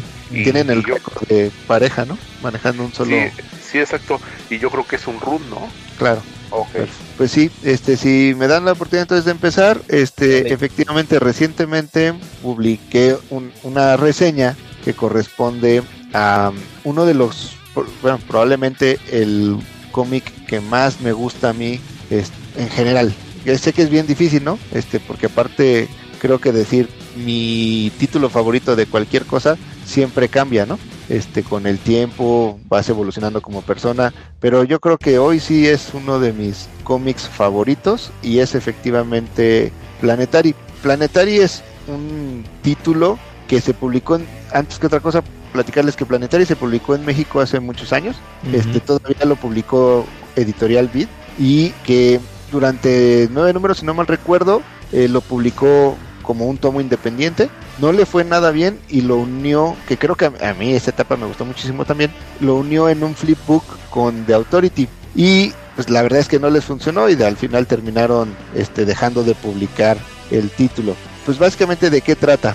Eh, el, el cómic está, eh, lo, escribe Warren Ellis primero, este que ya lo conocimos en Metropolitan, en Hellblazer, y el, y el dibujante es John Casaday, el que conocimos en Astonishing X-Men, Capitán América, por ejemplo. Y eh, fueron el, fue publicado durante 10 años y siempre también con la misma colorista que es Laura Martin. Y es Planetary es una agrupación este, que se encarga de develar los misterios del mundo. Este, está conformada por Elige Snow, que es un personaje que aparte se me hizo bien interesante porque en Wildstorm, cuando todavía como que lo maneja, era independiente por supuesto, eh, tenían una serie de personajes que habían nacido todos el, el, primero de enero de 1900, todos con habilidades especiales. El que en este momento nos compete es Elige Snow, que podía manejar, manipular la temperatura y que aparte había estudiado con Sherlock Holmes, entonces era un super detective, ¿no? A este, el del primer número lo encuentran vagando en, el desierto, este no tiene mucha memoria, no tiene lana, etcétera. Es como un indigente, casi casi. Y quien lo encuentra es Yakita Wagner, una joven que tiene fuerza y velocidad sobrehumana, aparte de otras habilidades, que ella es como la líder de campo de Planetary y que es acompañada por este que recientemente habían perdido a Ambrose Chase, un miembro también de Planetary, que podía manejar como burbujas temporales. Y el tercer miembro activo en ese momento era The Drummer, es un joven con una habilidad natural para manejo de información, sistemas electrónicos. Eh, tiene una habilidad que yo no sabía que existía, no sé si la crearon para específicamente para el título o si exista el término previo a eso, que es este mecanoquinesis o tecnopatía, que es la capacidad del personaje para controlar mentalmente cualquier construcción tecnológica. Es decir, él, él podía platicar o, interactuar con una computadora, con sistemas con cualquier tipo de sistemas de información. Y este, y a lo largo de los, de los números que vamos viendo en la serie, eh, Planetary va descubriendo diferentes misterios, pero en cada número te va haciendo referencias a ciertos personajes ficticios. Entonces, por ejemplo, de repente vemos a una especie de Justice League este, que quieren invadir nuestro mundo este, y, son vencidos por héroes de la época de bronce de Estados Unidos, de, los de los héroes pulp, ¿no? Este, o hay un personaje que se parece a a, Shazam más adelante, o hay, hay una evocación a las películas de ciencia ficción de los 50, este, o en, en, otro capítulo conocemos una isla donde este, el gobierno de Japón llevó a cabo experimentos químicos y crearon perdón, e, e, experimentos nucleares y crearon este, los grandes monstruos kaijus de, que, conocemos después en Godzilla, ¿no? Cosas como esas se van, en cada número vamos encontrando muchas referencias a la cultura, sobre todo a la cultura pop, por supuesto, y particularmente los principales antagonistas de la serie son este cuatro personas que llaman de Ford que son literalmente este como la, eh, la evocación de los cuatro fantásticos, pero en malos, ¿no? Entonces son seres que adquirieron los, los poderes igual que los cuatro fantásticos cuando se van al espacio, este, regresan con poderes, pero en lugar de utilizarlos para el bien, empiezan a dominar el mundo y en teoría son quienes este, están atrás de todos los gobiernos, de la tecnología, de un chorro de cosas. Y de Planetary entra en confrontación directa con ella. Y justamente la serie es el enfrentamiento y concluye justo hasta, ya no puedo hablar de que sea un spoiler, cuando vencen a los a The Four, ¿no?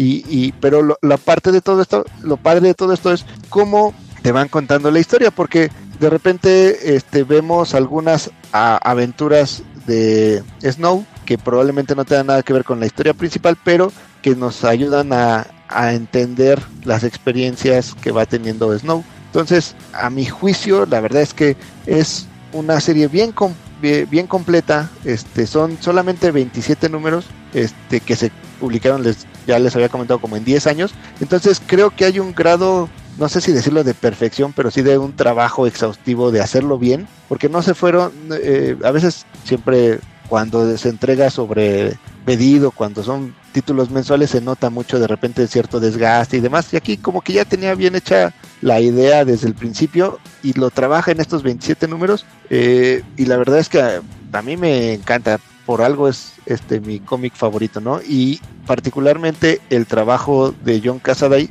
en ese momento se me hace como el pináculo de su carrera. Ya después eh, lo que hizo, sobre todo en Marvel, hay algunas cosas que me gustan, pero sí siento que quedan de ver en comparación de, de lo que vimos en esta serie. Como en Uncanny Avenger. Sí, sí, sí. Ah, eso está bien feo. Sí, sí, hay cosas bien grotescas. Oye, y y, la pregunta es, ¿y cómo tienes tu Planetary? Yo lo tengo en grapas. Eh, justamente co- com- empecé con las de Vid. Tengo la- todas las de Vid. Y como ya nunca lo publicaron y a mí me gustó mucho, me quedé muy... Soy feo, eh, sin albur. Me quedé muy picado. Empecé a buscarlas en inglés. Y ahora ya tengo... O sea, sí pude conseguir toda la colección en inglés más los especiales. Porque aparte, por ejemplo, hay algunos crossovers. Hay uno con The Authority. Este, porque aparte la historia es... eh, prácticamente no hay interacción con otros personajes de Wildstorm, aunque sabes que están ahí, es el mismo universo y todo, pero no, no, no hay interacción durante la serie. En cambio hay crossovers, ¿no? Entonces hay uno, por ejemplo, donde se enfrentan a, a Batman, por ejemplo. Este está, está bien interesante porque hay, hay una brecha temporal y entonces vemos a diferentes eh, personajes etapas de Batman entonces en- algún momento Yaquita Snow está peleando contra el Batman de los de Adam West por ejemplo no y la vence momentáneamente con su repelente de, de ¿cómo le llama? Como repelente de, Tiburones. De tiburones. ajá, pero era, era algo así como repelente de, de mujeres villanas, algo así, pero evocando al, al repelente de tiburones, ¿no? Y así, eh, este está, y, eh, hay otro donde eh, eh, Planetary son los malos y quienes tienen que derrocarlos es, es este La, Clark- la- la justicia, ¿no? la Liga de la Justicia, exacto. Ah, la Trinidad, exactamente, Wonder Woman, este, Superman y Batman, ¿no? Y hay otra con The Authority, este, también. Entonces, eh, son muy pocos números, esto- estamos hablando de, con todo y los crossovers y un especial que hay, son 31 números. Entonces, no está tan, y no son nada caros. Este, lo difícil es encontrar todos, pero, pero este, no, no, no son nada caros. Hay un hardcover. Sí, un ómnibus, ¿no? Sí, de hecho, cuando se lanzó Amazon México, todavía me acuerdo. ¿Saben cuánto costaba? 800 Yo- yo- pesos. Sí, yo lo vi a 800 y nunca lo. Y yo, yo lo tengo en dos tomos en pasta blanda. Eh, me costaron creo que 300 cada uno. Y En, en inglés. en inglés y vienen las, los, todos los crossovers. Yo, na- yo nada más tengo el, el tomo 1 con, los, con el primer arco, los primeros seis números, Ajá, y el de los crossovers. órale. ¿Y a ustedes Oye. sí les gustó también? ¿Eh? Sí, buenísimo. Están buenos. Sí. Oye, que por cierto, ahorita que dijiste lo de Adam West, me acuerdo que el drummer dice, miren, ahí anda un travesti. sí. Perdón a los fans de Adam. Sí, está bueno, está bueno. Yo creo que sí, ese es de los mejores runs de la historia de Warren, y sobre todo de Warren Ellis, que Sí. como, como siempre le he dicho, oye, ellos eran los que, los arquitectos de lo imposible, no, los que eran los... Los los- arqueólogos de lo imposible, ¿no? los, los qué? Arqueólogos, ¿no? Arqueólogos, y yo que dije arquitectos, arqueólogos lo imposible. Sí. Yo, yo por eso siempre he dicho que, que Warren Ellis es el verdadero padre del cómic moderno. Miller nomás llegó a plagiarlo. sí. Y hacer películas. Y, Y series. y- y ya este, y ya hace falta otro tomo de Stormwatch Smash. Porque se, ¿se acuerdan que empezaron con el Stormwatch de Warren Ellis. Y ahí es No, donde uno, ¿no? Nomás salió el primero. Sí. Le faltan dos para ya completar todo lo de. Ya ahora sí pasarse a Authority, que según iban a publicar Authority Planetary. Y sí, no, ya, ya se quedó en el olvido ese. Sí. Como, ¿qué, qué tanto más este, habían dicho hace mucho lo del Robocop de Frank Miller? Y no me Ah, ese nunca lo publicó. Ándale, sí. No, pues ni Sí. modo. De esas promesas que siempre nos hacen a los a los lectores y nunca cumplen. Ándale. Vamos. Oye, excelente recomendación. Sí, Bueno. 10 de 10. Sí, es de los pocos que puedo decir 10 de 10. Sí, exactamente. Fíjense que, que ahorita que estábamos platicando de eso de los runs, yo, o sea, yo creo que podemos sacar como hasta 10 programas de los mejores runs de, de- para nosotros. Pero yo ahorita que estaba pensando, dije, voy a, voy a platicar uno que, o más bien las características sean, que sea un run que sí me haya tenido, como dijiste, picado. O sea, uno que yo haya dicho que terminaba un, número y, ¿qué va a pasar? Y tengo que esperarme un mes para que me traigan la continuación. Y esos sí han sido muy pocos. Entonces, uno que yo me acuerdo, también no quise sacar los, los obvios, ¿va? O sea, también hay que variarle para dejar para otros episodios. Pero quise agarrar uno moderno y uno clásico. Entonces, primero voy a empezar con el moderno. Uno de los pocos que actualmente me han hecho así de que me claven en una etapa de un eh, escritor o, y un- o dibujantes en, en un cómic es, es el, el Detective Comics de James Tinion. ¿Sí lo ubican? El que sí, sí. hizo en Rebirth Sí. Sí. que, que regresó la numeración original de Detective Comics. Y fíjense que, que me llama mucho la atención porque su Batman se me hace malísimo. El Batman de Tinion. O sea, no malísimo, pero se nota que ahí ya tenía toda la presión. De te vamos a poner dibujantes acá, los que están de moda. Y vas a hacer historias acá pantalladoras con eventos. Y vas a andar ahí este, cambiando el, el- el status quo de Batman, ¿verdad? Eso hizo en Batman después de Tom King. Pero en Detective Comics, cuando llegó, como que nadie le, como que le dijeron, haz lo que tú quieras. Entonces él se avienta esta historia de que se le conoce ya en, conjunto la de Rise and Fall of the Batman, la que es el, el ascenso y la caída de los hombres murciélago, de los Batman. ¿Y de qué se trata? Pues no sé si se acuerdan que es que Batman arma un equipo de, de- para proteger a la ciudad. Es, está Batman, Batwoman, eh, Tim Drake, Spoiler, ¿quién más estaba ahí? Este, Cassandra Kane y, y misteriosamente, misteriosamente mete a Clayface. ¿Sí se acuerdan que estaba en ese equipo este Sí. Clayface? Sí, claro. Entonces, pues primero empieza. A, a mí lo que me gustó mucho de esa historia es que desde el principio te, como que te medio te, te spoilea qué es lo que va- lo que viene, que van a venir la Liga de las Sombras, que supuestamente es la todavía una liga de asesinos más perra. Que, que la misma liga de asesinos. Entonces, también al, al del otro lado está el, el papá de, de, de Batwoman, el tío de, de Bruce Wayne, el Jacob, Jacob Kane, que dice, no, yo tengo que preparar también un, un ejército de, de hombres murciélago para protegernos de esa misma liga de las sombras, porque nos va a venir a atacar. Entonces, es, es- Batman arma este equipo y le toca primero fregarse a los soldados, y pero como quiera ahí está todavía la amenaza de que también van a venir los- la Liga de las Sombras. Y nada, como para el tercer, cuarto, tercer o cuarto arco, ya te lo suelta.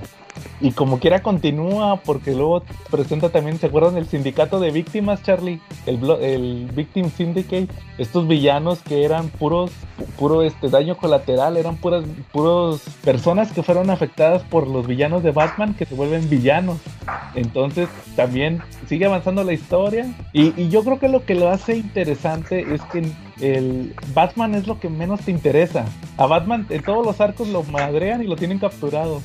El- los que sacan la casta es el equipo. Siempre se salvan por Tim Drake, que entre comillas se muere en el primer arco. Y luego el segundo arco, que es el del sindicato de víctimas, lo sacan por, me parece que era por este, ah, por spoiler, creo que es la que saca la casta. Y luego hay otro arco donde sale Azrael, meten a Azrael al equipo, a Jean Paul.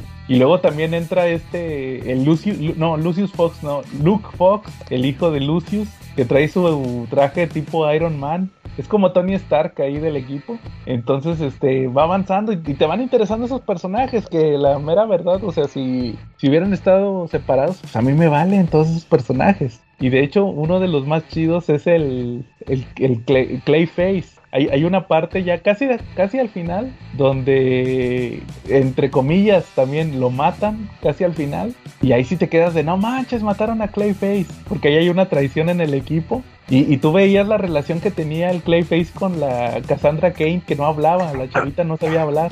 Y este cuate pues es un actor, entonces pues ahí le estaba, le recitaba Shakespeare y todo. Hacen una amistad ahí entre ellos, ¿va? Entonces, este, no, o sea, a mí se me hizo bien chido el la relación, sobre todo creo que la relación entre los personajes y cómo los va avanzando Tinion, que les digo, Batman es el que te vale. De, hecho, hay, hay, una parte que me gusta mucho, casi al final, que les digo que pasa esta traición, que no se los voy a spoilear, que el Batman le habla, manda todo, a todo el equipo, lo manda a descansar y le habla a los, a los pesados, le habla Nightwing, junta a Nightwing, eh, Red Hood, le habla Jason, le habla Tim Drake, que era el único que estaba en el equipo, a, a, Damian también le habla y a, Bárbara, los junta y les dice, ¿saben qué? Pasó esta situación. Entonces, pues por eso les estoy hablando a ustedes, porque ustedes son mi círculo de confianza. Entonces, a ver, díganme qué, qué vamos a hacer con este personaje que me traicionó. Y, resulta que no, todos le dan la espalda,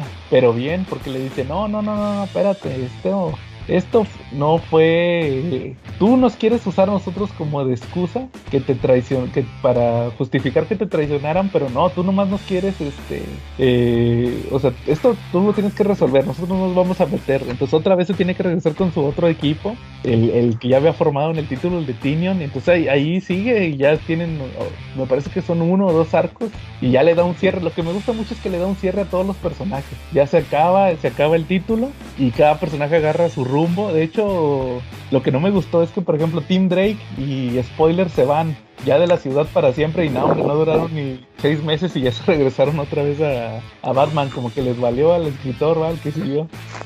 Oye, ¿y el más o menos cuánto abarca? ¿Cuántos números? Son como 50. Aquí era, es del 934 al 981. Pero acuérdate que eran bimestrales, digo, perdón, eran, eran quincenales. Entonces más o menos estuvo dos años.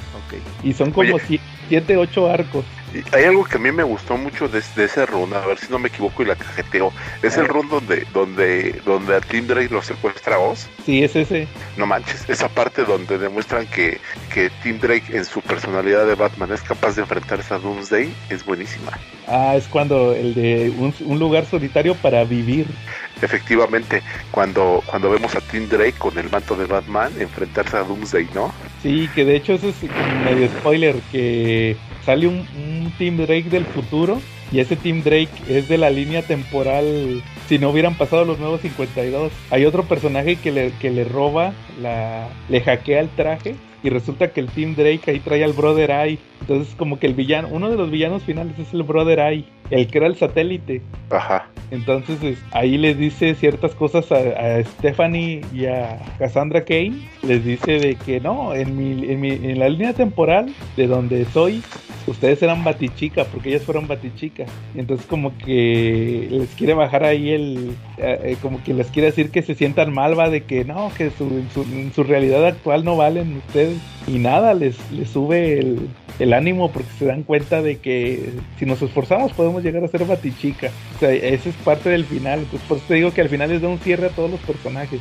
Pero sí está muy chido ese, ese arco que dice Charlie, que pelea con Doomsday. Sí, es buenísimo, la verdad, ¿no? Es que eh, cuando, cuando, ya de verdad que cuando lees eso, se vale que grites como, como Ned Flanders, como colegiala, ¿no? Sí. Y de hecho mete un dibujante que se llama Álvaro Martínez. Ajá. Que se me hace muy bueno ese, ese cuate. No sé por qué yo no sé por qué no le dan más chamba en, en DC. Eh, porque cuando a Tinion lo pasan a, a Batman, le ponen al, al, Tony Daniel, al Jorge Jiménez, ya este otro cuate, cuate ¿cómo se llama? El Morey, ¿cómo se llama? Un español. Entonces ya como que le ponen los pesaditos. Y en vez de que le pusieran a los que con los que ya había trabajado, que sí estaban muy, muy chido su arte. Sí, definitivamente, ¿no? Pero muy, es muy superior Detective Comics de Tyrion a Batman. O sea, ahí se los recomiendo. Yo creo que ese es de los poquitos que actualmente me, he clavado en, en, un, en una etapa. De principio. Y duró poco en Batman, ¿no? Pues sí, porque se peló. Sí. Del 80 y qué, 86 al 118 creo. Pero también acuérdate que eran quincenales. Entonces duró también, ¿qué te gusta? Unos 30 más de un año. 30 y pico, como un año y medio. Sí, más o menos. Ya va a entrar Chip Darsky también. Ah, sí, ese es tremendo anuncio, ¿eh? Oye, y, el cuate, el que me cae medio gordo es el Jorge Jiménez. Ajá. Y ya está bien emocionado el cuate que, no, que, que, que Chip Zdarsky ahí viene, va, porque le tocó ser dibujante principal. Y es que aparte, eh, Chip Zdarsky, este, lo que está haciendo o hizo con Daredevil, la verdad es que bastante bueno, ¿no? Ah, buenísimo, sí. Entonces, este, brincar de Daredevil a, a Batman a ver cómo le va. Sí, yo creo que puede hacer cosas cosas buenas. Sí, muy que bueno. tampoco me gusta el dibujante, el Jorge Jiménez, como que anda muy muy subidito, anda medio troll, porque anda Sí. que, a ver, ¿qué, qué les gustó más? ¿La, ¿La Harley Quinn de Joker War o la Harley Quinn de, ¿cómo le llama? Eh, post, post Joker War. Y la única diferencia es que en una trae pantalón, en la otra trae shorts. O sea, ya como que nomás está dando para arriba él. De que no, que cuál, cuál me quedó mejor, va. Entonces, este, pues que mejor que, que haga lucir la historia, va. Que no nomás ande haciendo puros este, splash page. sí. Pues, es- ahí, ahí está esa recomendación. Por si Muy bien. Claro. ¿Tú, Charlie? Ah, pues bien, este, pues fíjate que hoy me llamé el exiliado porque les voy a platicar de un run de los Avengers que incluye varios dibujantes y varios autores. Eh, en el run de los, les voy a marcar el run que empieza con el 298 de Walter Simpson, Simonson. Eh, vamos a poner un contexto. Eran, eran finales de los de los 80s, eh, eh, principios de los 90s obviamente, y pues en Marvel los cómics más vendidos eran los mutantes. Entonces, pues los Vengadores, que era uno de los títulos insignia, estaba bastante, bastante lejos de ser un éxito de ventas, un hit de ventas, que realmente pues siempre han tenido pues, una, una venta modesta, pero Marvel quería más. Entonces, pues resulta que, que digan una trama en donde los Vengadores pues pues no están no están disponibles y es cuando sucede la invasión de los demonios de Nastir a Nueva York, ¿no? Digo, en alguna ocasión les platiqué de Infierno, ¿no? El primer infierno que hubo en Marvel cuando unos demonios cruzaron de una dimensión a esta invadieron la Tierra. Bueno, pues en estos números veremos lo que pasó en Nueva York. En Nueva York, pues los, los cuatro fantásticos estaban pues desbandados y estaban Sue y Reed Richards eh, eh, buscando a Franklin porque Franklin había secuestrado había sido secuestrado por Nanny y por el Orphan Maker. Entonces pues se topan con el capitán. El capitán a porque en ese momento no era el capitán América. Él había renunciado a su identidad y el que tenía la identidad del capitán América era John Walker.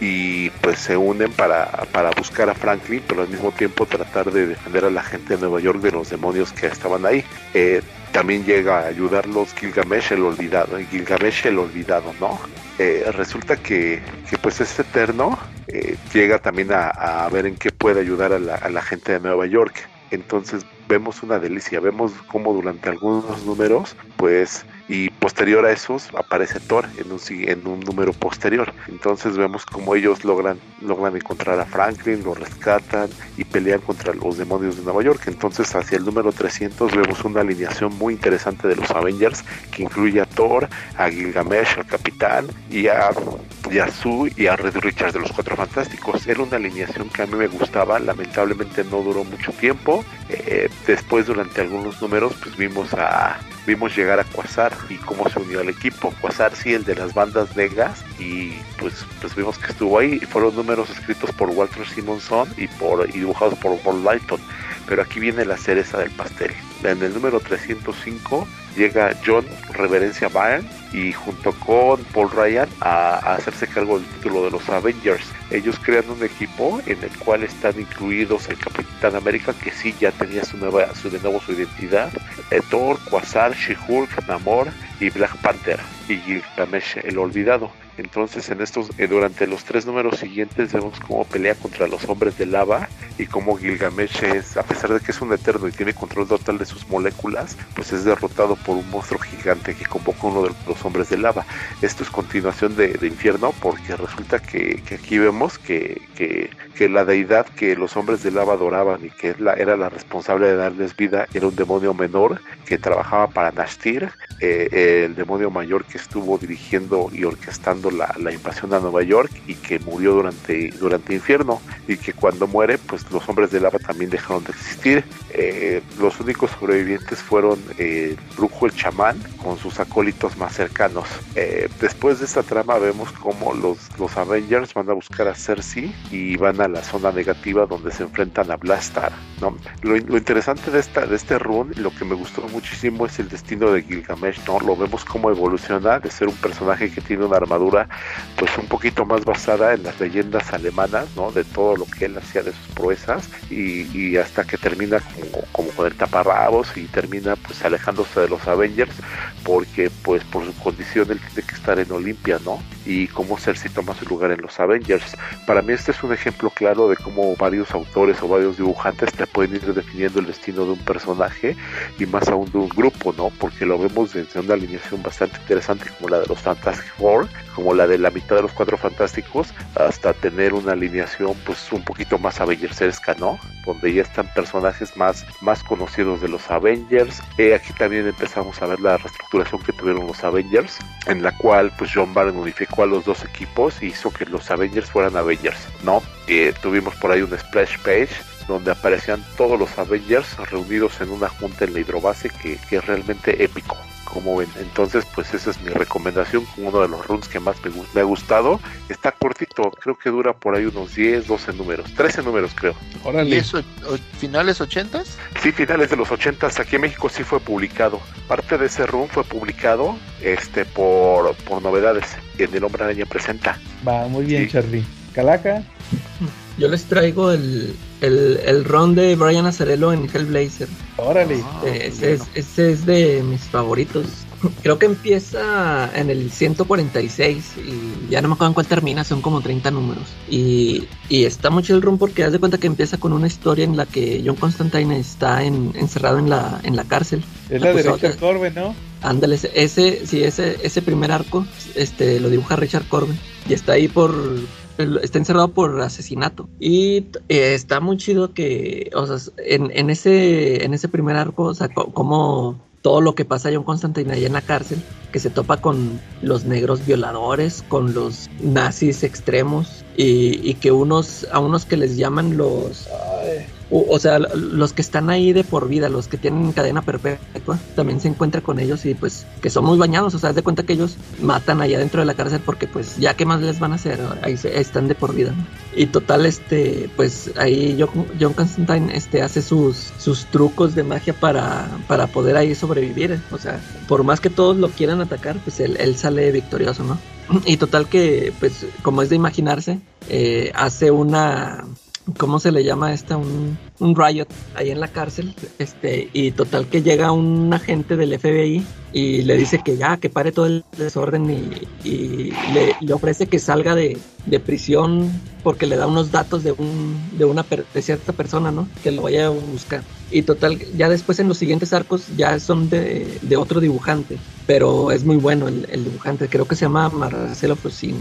Este, y eh, en, en, los siguientes arcos, haz de cuenta que cada, yo los tengo en tomos, haz de cuenta que cada tomo te cuenta una historia este, diferente que este en haz de cuenta que cada tomo te cuenta una historia pero al final todo se todo se junta no este haz de cuenta que en, ahí hay, arcos de seis números y por ahí mete one shots que, que por ejemplo tú piensas que pues no pues que son este intrascendentes nada más una historia ahí de relleno no pero haz de cuenta que vemos una historia donde del pasado de John Constantine, donde ahí eh, está un chavito, haz de cuenta que está este de adolescente, el John Constantine, cuando andaba de punqueto, y, y, tiene de amigo a un cuate que es millonario.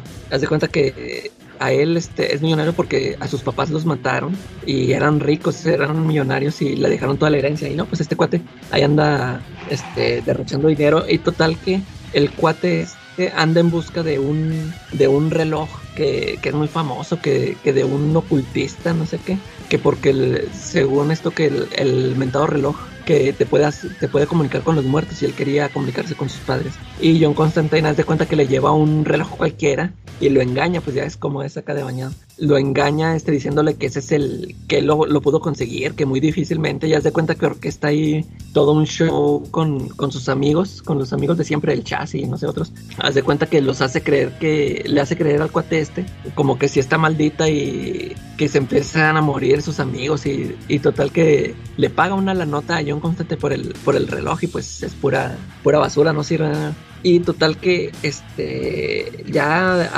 ya más adelante se revela que el que orquestó, haz de cuenta que este John Constantine sí fue inculpado de este, del asesinato este por, por lo que estuvo en prisión y todo el que, el que lo orquestó fue el cuate este al que le vendió el, el reloj.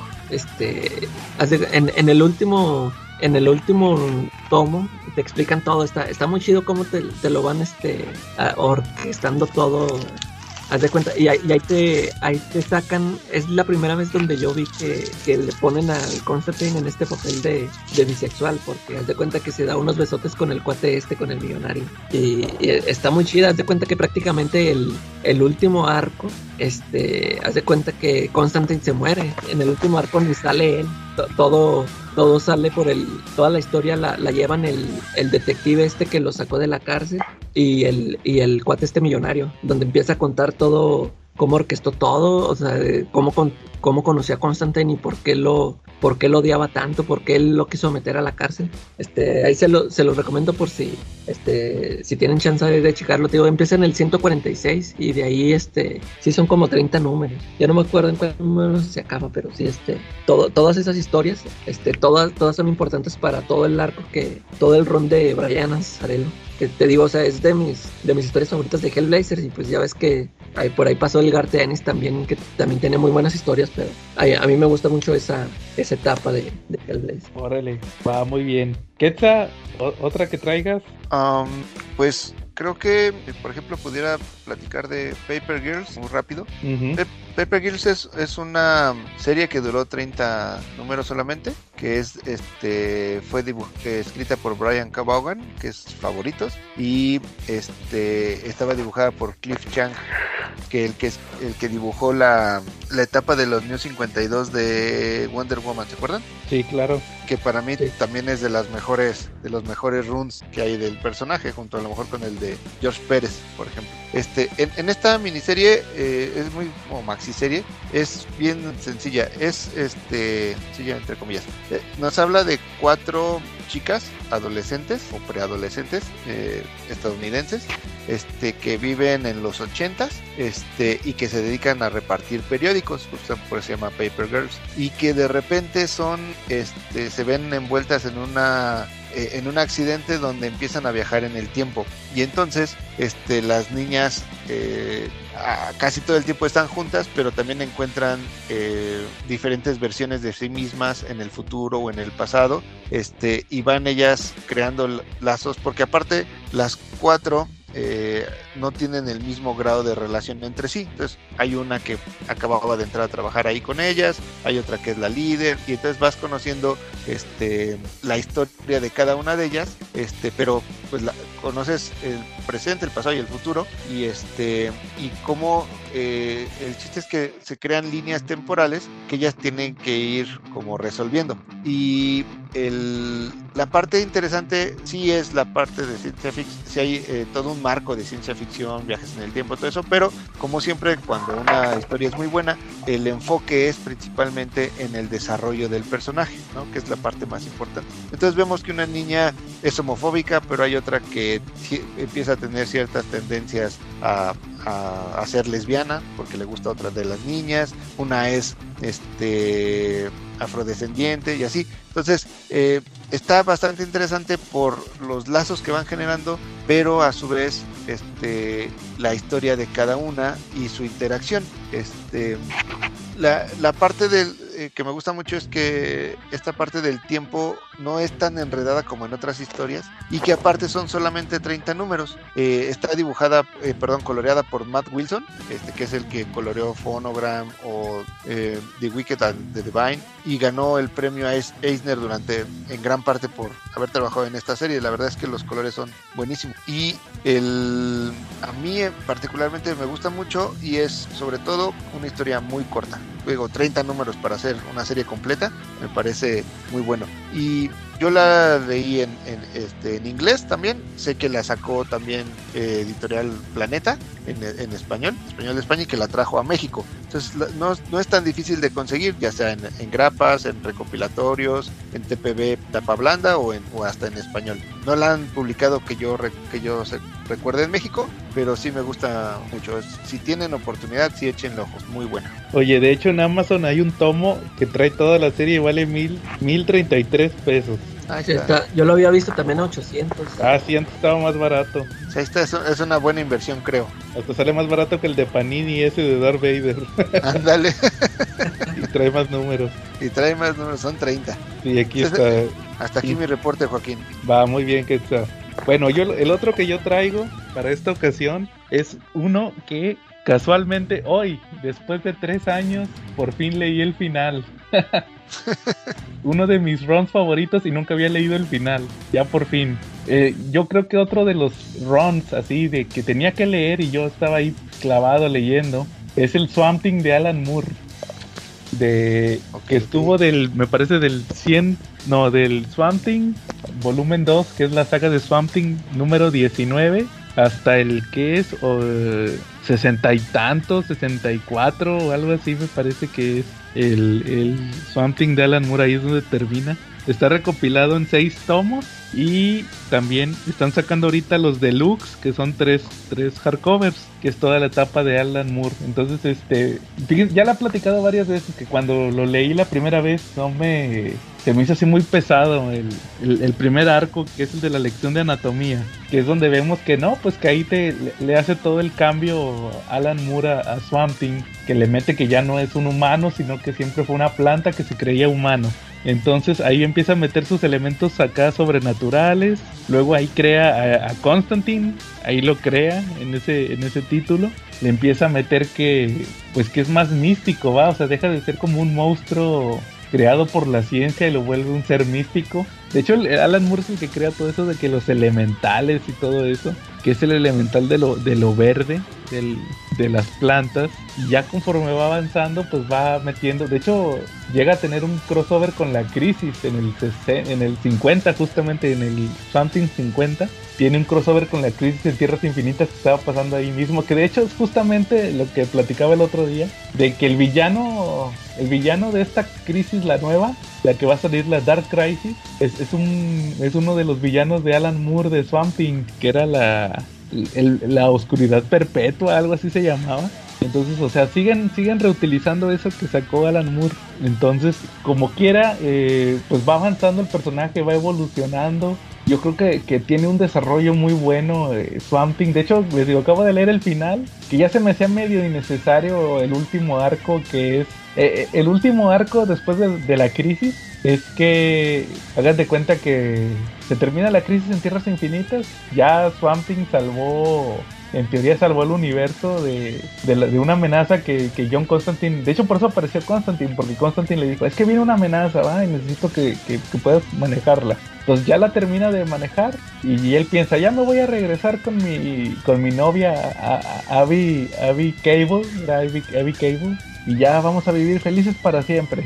Y nada, resulta que cuando empezaron a andar, se la vivían desnudos en el pantano, hubo un cuate que les tomó una foto, las, publicaron en el periódico, entonces a la chava esta la, meten a la cárcel por pervertida, por, ¿cómo le llaman? Faltas a la moral, por, por andar ahí con el monstruo del pantano. Y luego se va a Ciudad Gótica, se pela Ciudad Gótica y, y a la primera se, se, muy al estilo de Batman. ¿Se acuerdan que Batman en año 1 se va y se mete con las prostitutas y, y ahí se topa la Celina y todo, va, que le meten una madrita?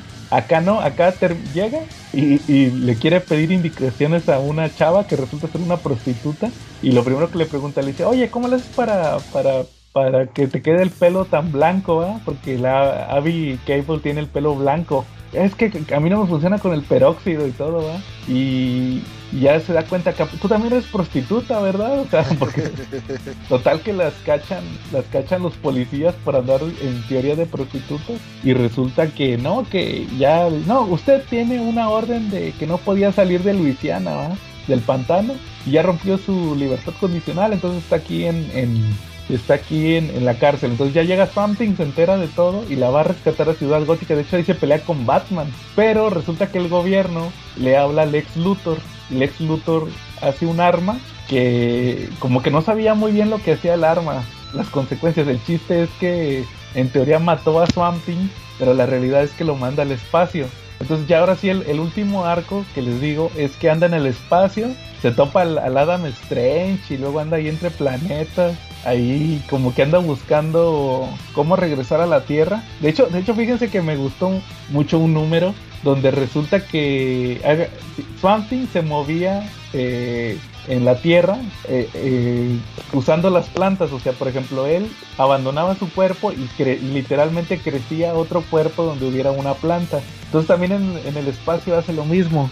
Se mueve de planeta en planeta dependiendo de encontrando plantas. Y le dicen, ¿sabes qué? Vete a este otro planeta porque aquí toda la vida es vegetal. O sea, es una civilización que son puros hombres planta. Entonces resulta que se va para ese, para ese planeta y cuando llega el, el espíritu, o no sé cómo, cómo lo llaman, el espíritu de Something, ya se quiere hacer crecer.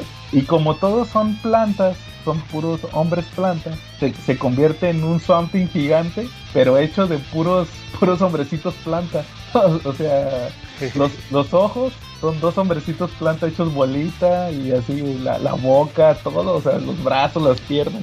Es un gigante, de hecho lo termina rescatando un, un linterna verde, es el que lo, como que lo ayuda ahí.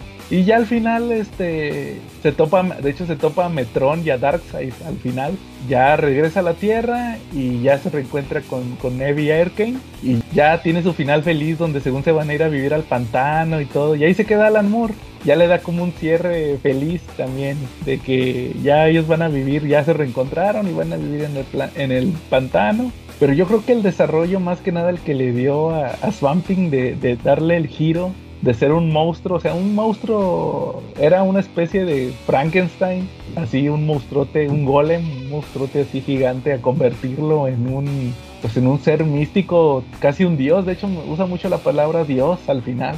Eh, que de hecho también tiene una reflexión al final sobre de que por qué no usa sus poderes para, para la hambruna y para reforestar los bosques y todo. Ahí tiene una reflexión también de por qué no lo hace, a pesar de que es un dios. Entonces yo creo que, que, sí tuvo un muy buen cierre. Ya lamentablemente pues siguieron eh, escritores que, que de hecho después de él sigue Rick Page, que casi casi le sigue lo mismo que Alan Moore. Pero pues es que es lo mismo que les comentaba con Batman, que no puede terminar. O sea, por más que les den un cierre a los personajes de les doy mi final feliz, tiene que continuar. Pero yo creo que sí, eh, por eso es tan aclamado ese, Ala- ese Swamp Thing de Alan Moore. Pero más que nada por lo que hizo en, en- en el desarrollo del personaje y no tanto por el final. Pero sí, yo creo que es de mis recomendaciones de los mejores runs que he leído, el Swamp Thing de Alan Moore. ¿Cómo?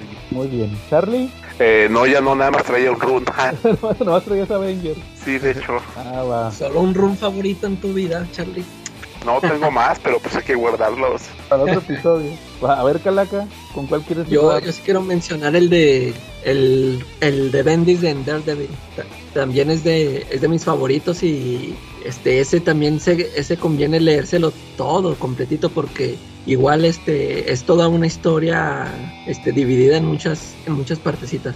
Y aquí lo que me gusta es que Bendis da este eh, este por, fin eh, ya, ya ves que lo, lo que yo siempre le critico al- a la historia esta de Born Again en la que Kingpin descubre la identidad de Matt Murdock y, y, este, o sea, pues sí lo, lo friega ahí por un ratito, pero ya después cuando este, Daredevil le, le, le contraataca con esto, ya es que creo que también se quería lanzar ahí como de alcalde, o no sé qué quería hacer el Kingpin, ya después ya no hace nada. Este, sabiendo su, su, su secreto ya nunca le hace nada y aquí vemos este es la historia de precisamente de esto eh, en donde eh, eh, po- por una o, o sea el Kingpin todavía todavía tiene en su poder el, el- la identidad de Matt Murdock pero nunca o sea así nu- nunca quiso hacer nada.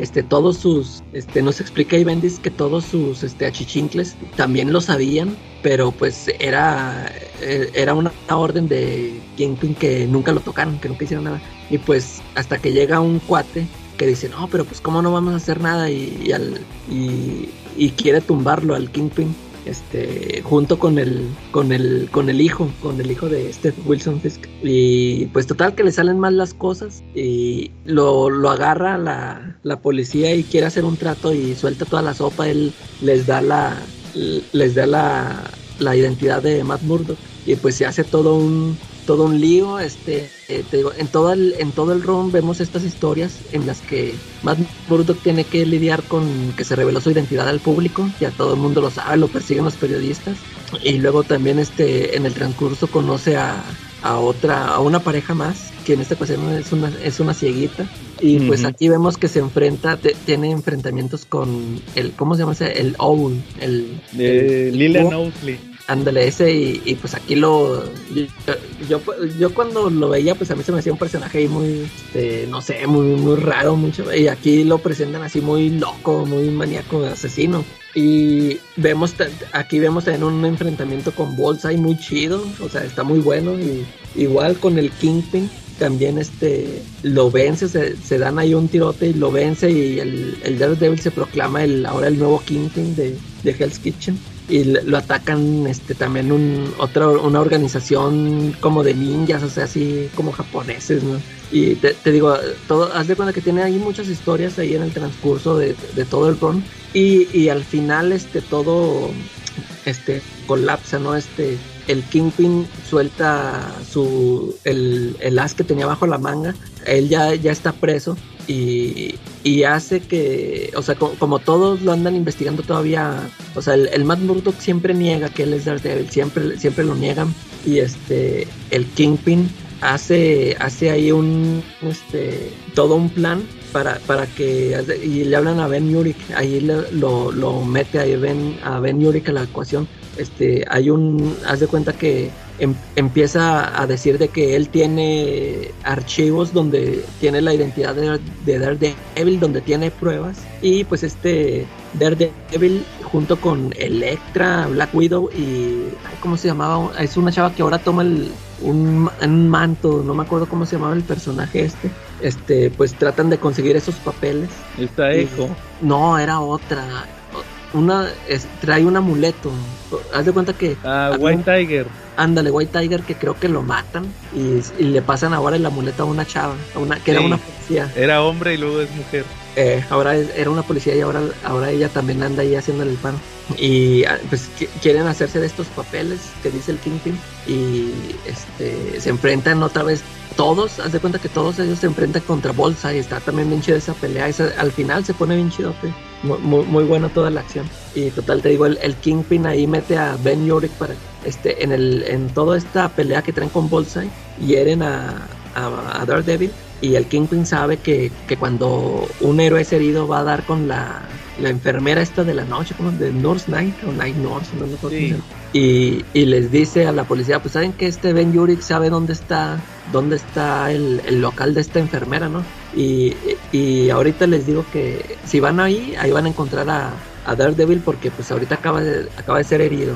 Y total que sí, ahí es como lo, ahí es como lo agarran y, ahí es donde termina Bendy su, su run, eh, donde meten a, a Matt Murdock a la cárcel. Y todavía, todavía tengo pendiente leer la continuación que está escrita por Brubaker, eh, su temporada en la cárcel y cómo sale. Y esa sí, también me la quiero leer porque sí se me hizo muy, muy bueno todo el, todo el run de Bendy. Oye, ¿y digo- todos estos fueron publicados por Vid? No, No, fue es- Televisa, ¿no? Televisa. Televisa. Televisa, perdóname, sí. Eh. Televisa, pero creo que le faltó una parte del, del principio. Creo que ya lo, lo, metí- lo empezó a publicar ya avanzada la historia, ya como a la mitad, creo que. Oye, esos Fíjate. son de. Ah, perdón, dale, Charly. No, fíjate que Daredevil, perdón, yo, este es un personaje que es un garbazo de libra, ¿no? Porque a lo largo de su historia, N cantidad de veces, la trama ha girado en torno a la identidad, al manejo que tiene Kingpin de ella, ¿no? A cómo le quiere destruir la vida. Y invariablemente los autores nos entregan un run muy bueno con esta premisa, que ya ha sido hecha N cantidad de veces por varios autores, ¿no? ¿O ustedes cómo ven? Es que Frank Miller puso de moda que. A ver quién le da más en la madre a ¿Eh? Murdock. Sí, pobre, ¿no? Oye, Pero sí ha oye. tenido, imagínate cuántos buenos autores, ya hablamos de que han pa- pasado por Daredevil, ¿no? mm, Frank Miller, Darsky, Bendis, Baker, Anochetti. Ah, sí. Y ya estoy leyendo lo de esta Tifoid Mary. ¿verdad? Ah, ta- también aquí en, en este run de Bendis también aparece ahí. Sí, oye, que es Mal Malib, ¿verdad? Pero también David Mack se avienta unos números. Sí, esto, todo lo hace de este Malib. Esos, al- el- los números de David Mack fueron los primeros que hizo Bendis. Y luego ya después se agarró con, con Alex Malib. Esos de David Mack no tienen nada que ver con la historia esta de la revelación de la identidad. De hecho, a mí, yo me acuerdo que cuando leí esos números de David Mack, se me hicieron así muy... O sea, como que lo siento los más flojillos, pero era porque pues yo quería leer lo de toda esta historia, ¿no? De la revelación. Pero el arte está bien chido, está muy chido. el- ¿Y cuál te gusta más, el, el arte de David Mack o el de Alex Malib? De, de Malib, fíjate que sí soy muy fan, o sea, sí se la rifa David Mack, pero me- soy muy fan de, de, de Ya Alex. presúmenos, que te presúmenos. No, sí conseguí Mira, este el no autógrafo. Justo Oye, les pero- Ajá. Pero ¿qué te firmó un print, no? me firmó un print y me firmó el, el este el hardcover de Alias. Oye, que el print, el print no es la portada, El Oh. print, el de Jessica Jones. no, el print este que me firmó es es una ilustración de Death de Sandman. Ah, sí es cierto, no, el que tiene el otro creo que es el Papu. Ajá. Sí. Eh, O David, ¿quién lo tenía? El de Creo que David, porque Papu también, al Papu también le firmó en el mismo que a mí, en el hardcover de Alias. Sí, Estoy casi que- seguro. porque sí llevaba llevaba el print de la portada de, de Jessica Jones. Y lo que sí traía, este, la, ajá, los, las ilustraciones originales en acuarela de calidad de impresión para cómic. Y pregunté, pero no, sí me dolió. Bueno, aparte que no, no, no, no es que me doliera la cartera, no me alcanzaba. Los más baratos estaban en mil dólares Ay, güey, hasta cinco mil dólares. órale. Hasta 20, cinco mil 20 dólares. de 20 mil a 100 mil pesos. Yo sí, le compré, oye, aunque aunque me eh, hipotecara la casa, yo le compraba la pintura de la de la Kristen Ritten. ¿No, ¿Ustedes Ah. ¿no vieron la temporada 2 de Jessica Jones? Sí, Que tiene el, el noviecillo, tiene un noviecillo que es pintor, que es un vecino. ajá. Entonces, este, se la, hay un episodio donde el noviecillo se la echa. Bueno, no es un noviecillo, es, ya ves que se le pone con medio mundo. Ah, sí. Era su, su cliente de ese día. Y el cuate se la echa y cuando está dormida le, le- pinta un cuadro, ¿ah? Como era pintor ahí le hace el cuadro de ella dormida. Y, y, pues obviamente ahí está el guiño porque en realidad el cuadro lo hizo David Mack. de la- Ah, lo hizo con puras acuarelas moradas. Ah, ya ves que era una serie que tenía mucho la temática de que fuera el color morado. Porque el, el villano era el Purple Man, El. Purple Man, sí. Entonces Sí. ahí está, la- en esa pintura, si la sacara en un print, me cae que sí se lo, sí, sí- se lo compraba. y me lo firmas, cuate. Sí, claro. Muy No, este, Ajá. no, pues nada más eso, pues si quieres hipotecar la casa, seguro que lo hace. Ey, sí. Entonces ahí quedó Calacabrón Daredevil de Bendis. Oye, ¿y por qué no? Y si quieren tener una página de acuarela de cómics, ¿por qué no compran una de, de ahí del hoyo, de- del difunto maestro del hoyo? Ahí las tienen Sí, también a la venta. También así en acuarela.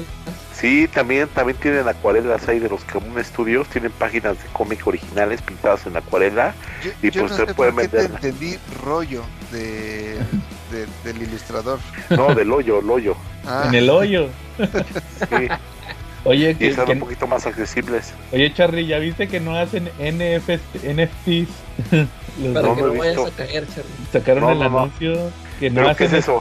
los, ¿cómo le llaman? Los, estos tokens. los tokens. estos ¿qué? coleccionables ¿qué? digitales o cómo les llaman en español Sí, básicamente te venden algo que tiene una cadena digital como una eh, como una o sea, bueno, que tiene una cadena digital que es irrastreable e- y este y no puede ser duplicada, te lo venden como una como algo original. Entonces, este, en realidad eh, es una un archivo electrónico y- un coleccionable electrónico Eh, No, que no soy David para coleccionar eso. Pero lo- ya dijo el hoyo ya dijo la gente del hoyo que, que no que ellos no sacan eso va como si como si en su vida fueran a sacar algo yo no, creo- porque ellos respetan a los coleccionistas. ah, ellos, ellos lo sacan de papel. oye por- Charlie ¿por qué no mencionaste el ron de Carmatrón? O el de Parchís. ándale ah, ese sí. Pues el de Calmatrón estuvo bueno. El problema es que, que nos dejó a mitad de la historia, nunca la terminó.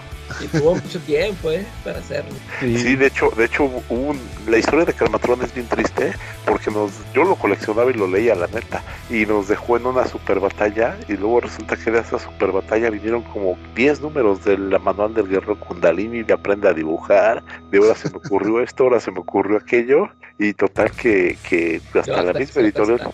No porque se dejaron de vender y la editorial mejor lo canceló. Yo Oye, hasta pensé que cuando se murió iban a irse por las nubes los la- los cómics y no, y no tanto, no, hasta el Charlie los acaparó, yo creo. oye sí Oye, ¿sabes qué es más triste todavía? ¿Qué? La, la otra vez me metí por puro morbo a un grupo de fans de Carmatron. Ajá. Y, y tú miras sus publicaciones y los ves pura- haciendo puros casting de que pa- para el personaje principal lo interpretaría fulano ¿va? en un live action.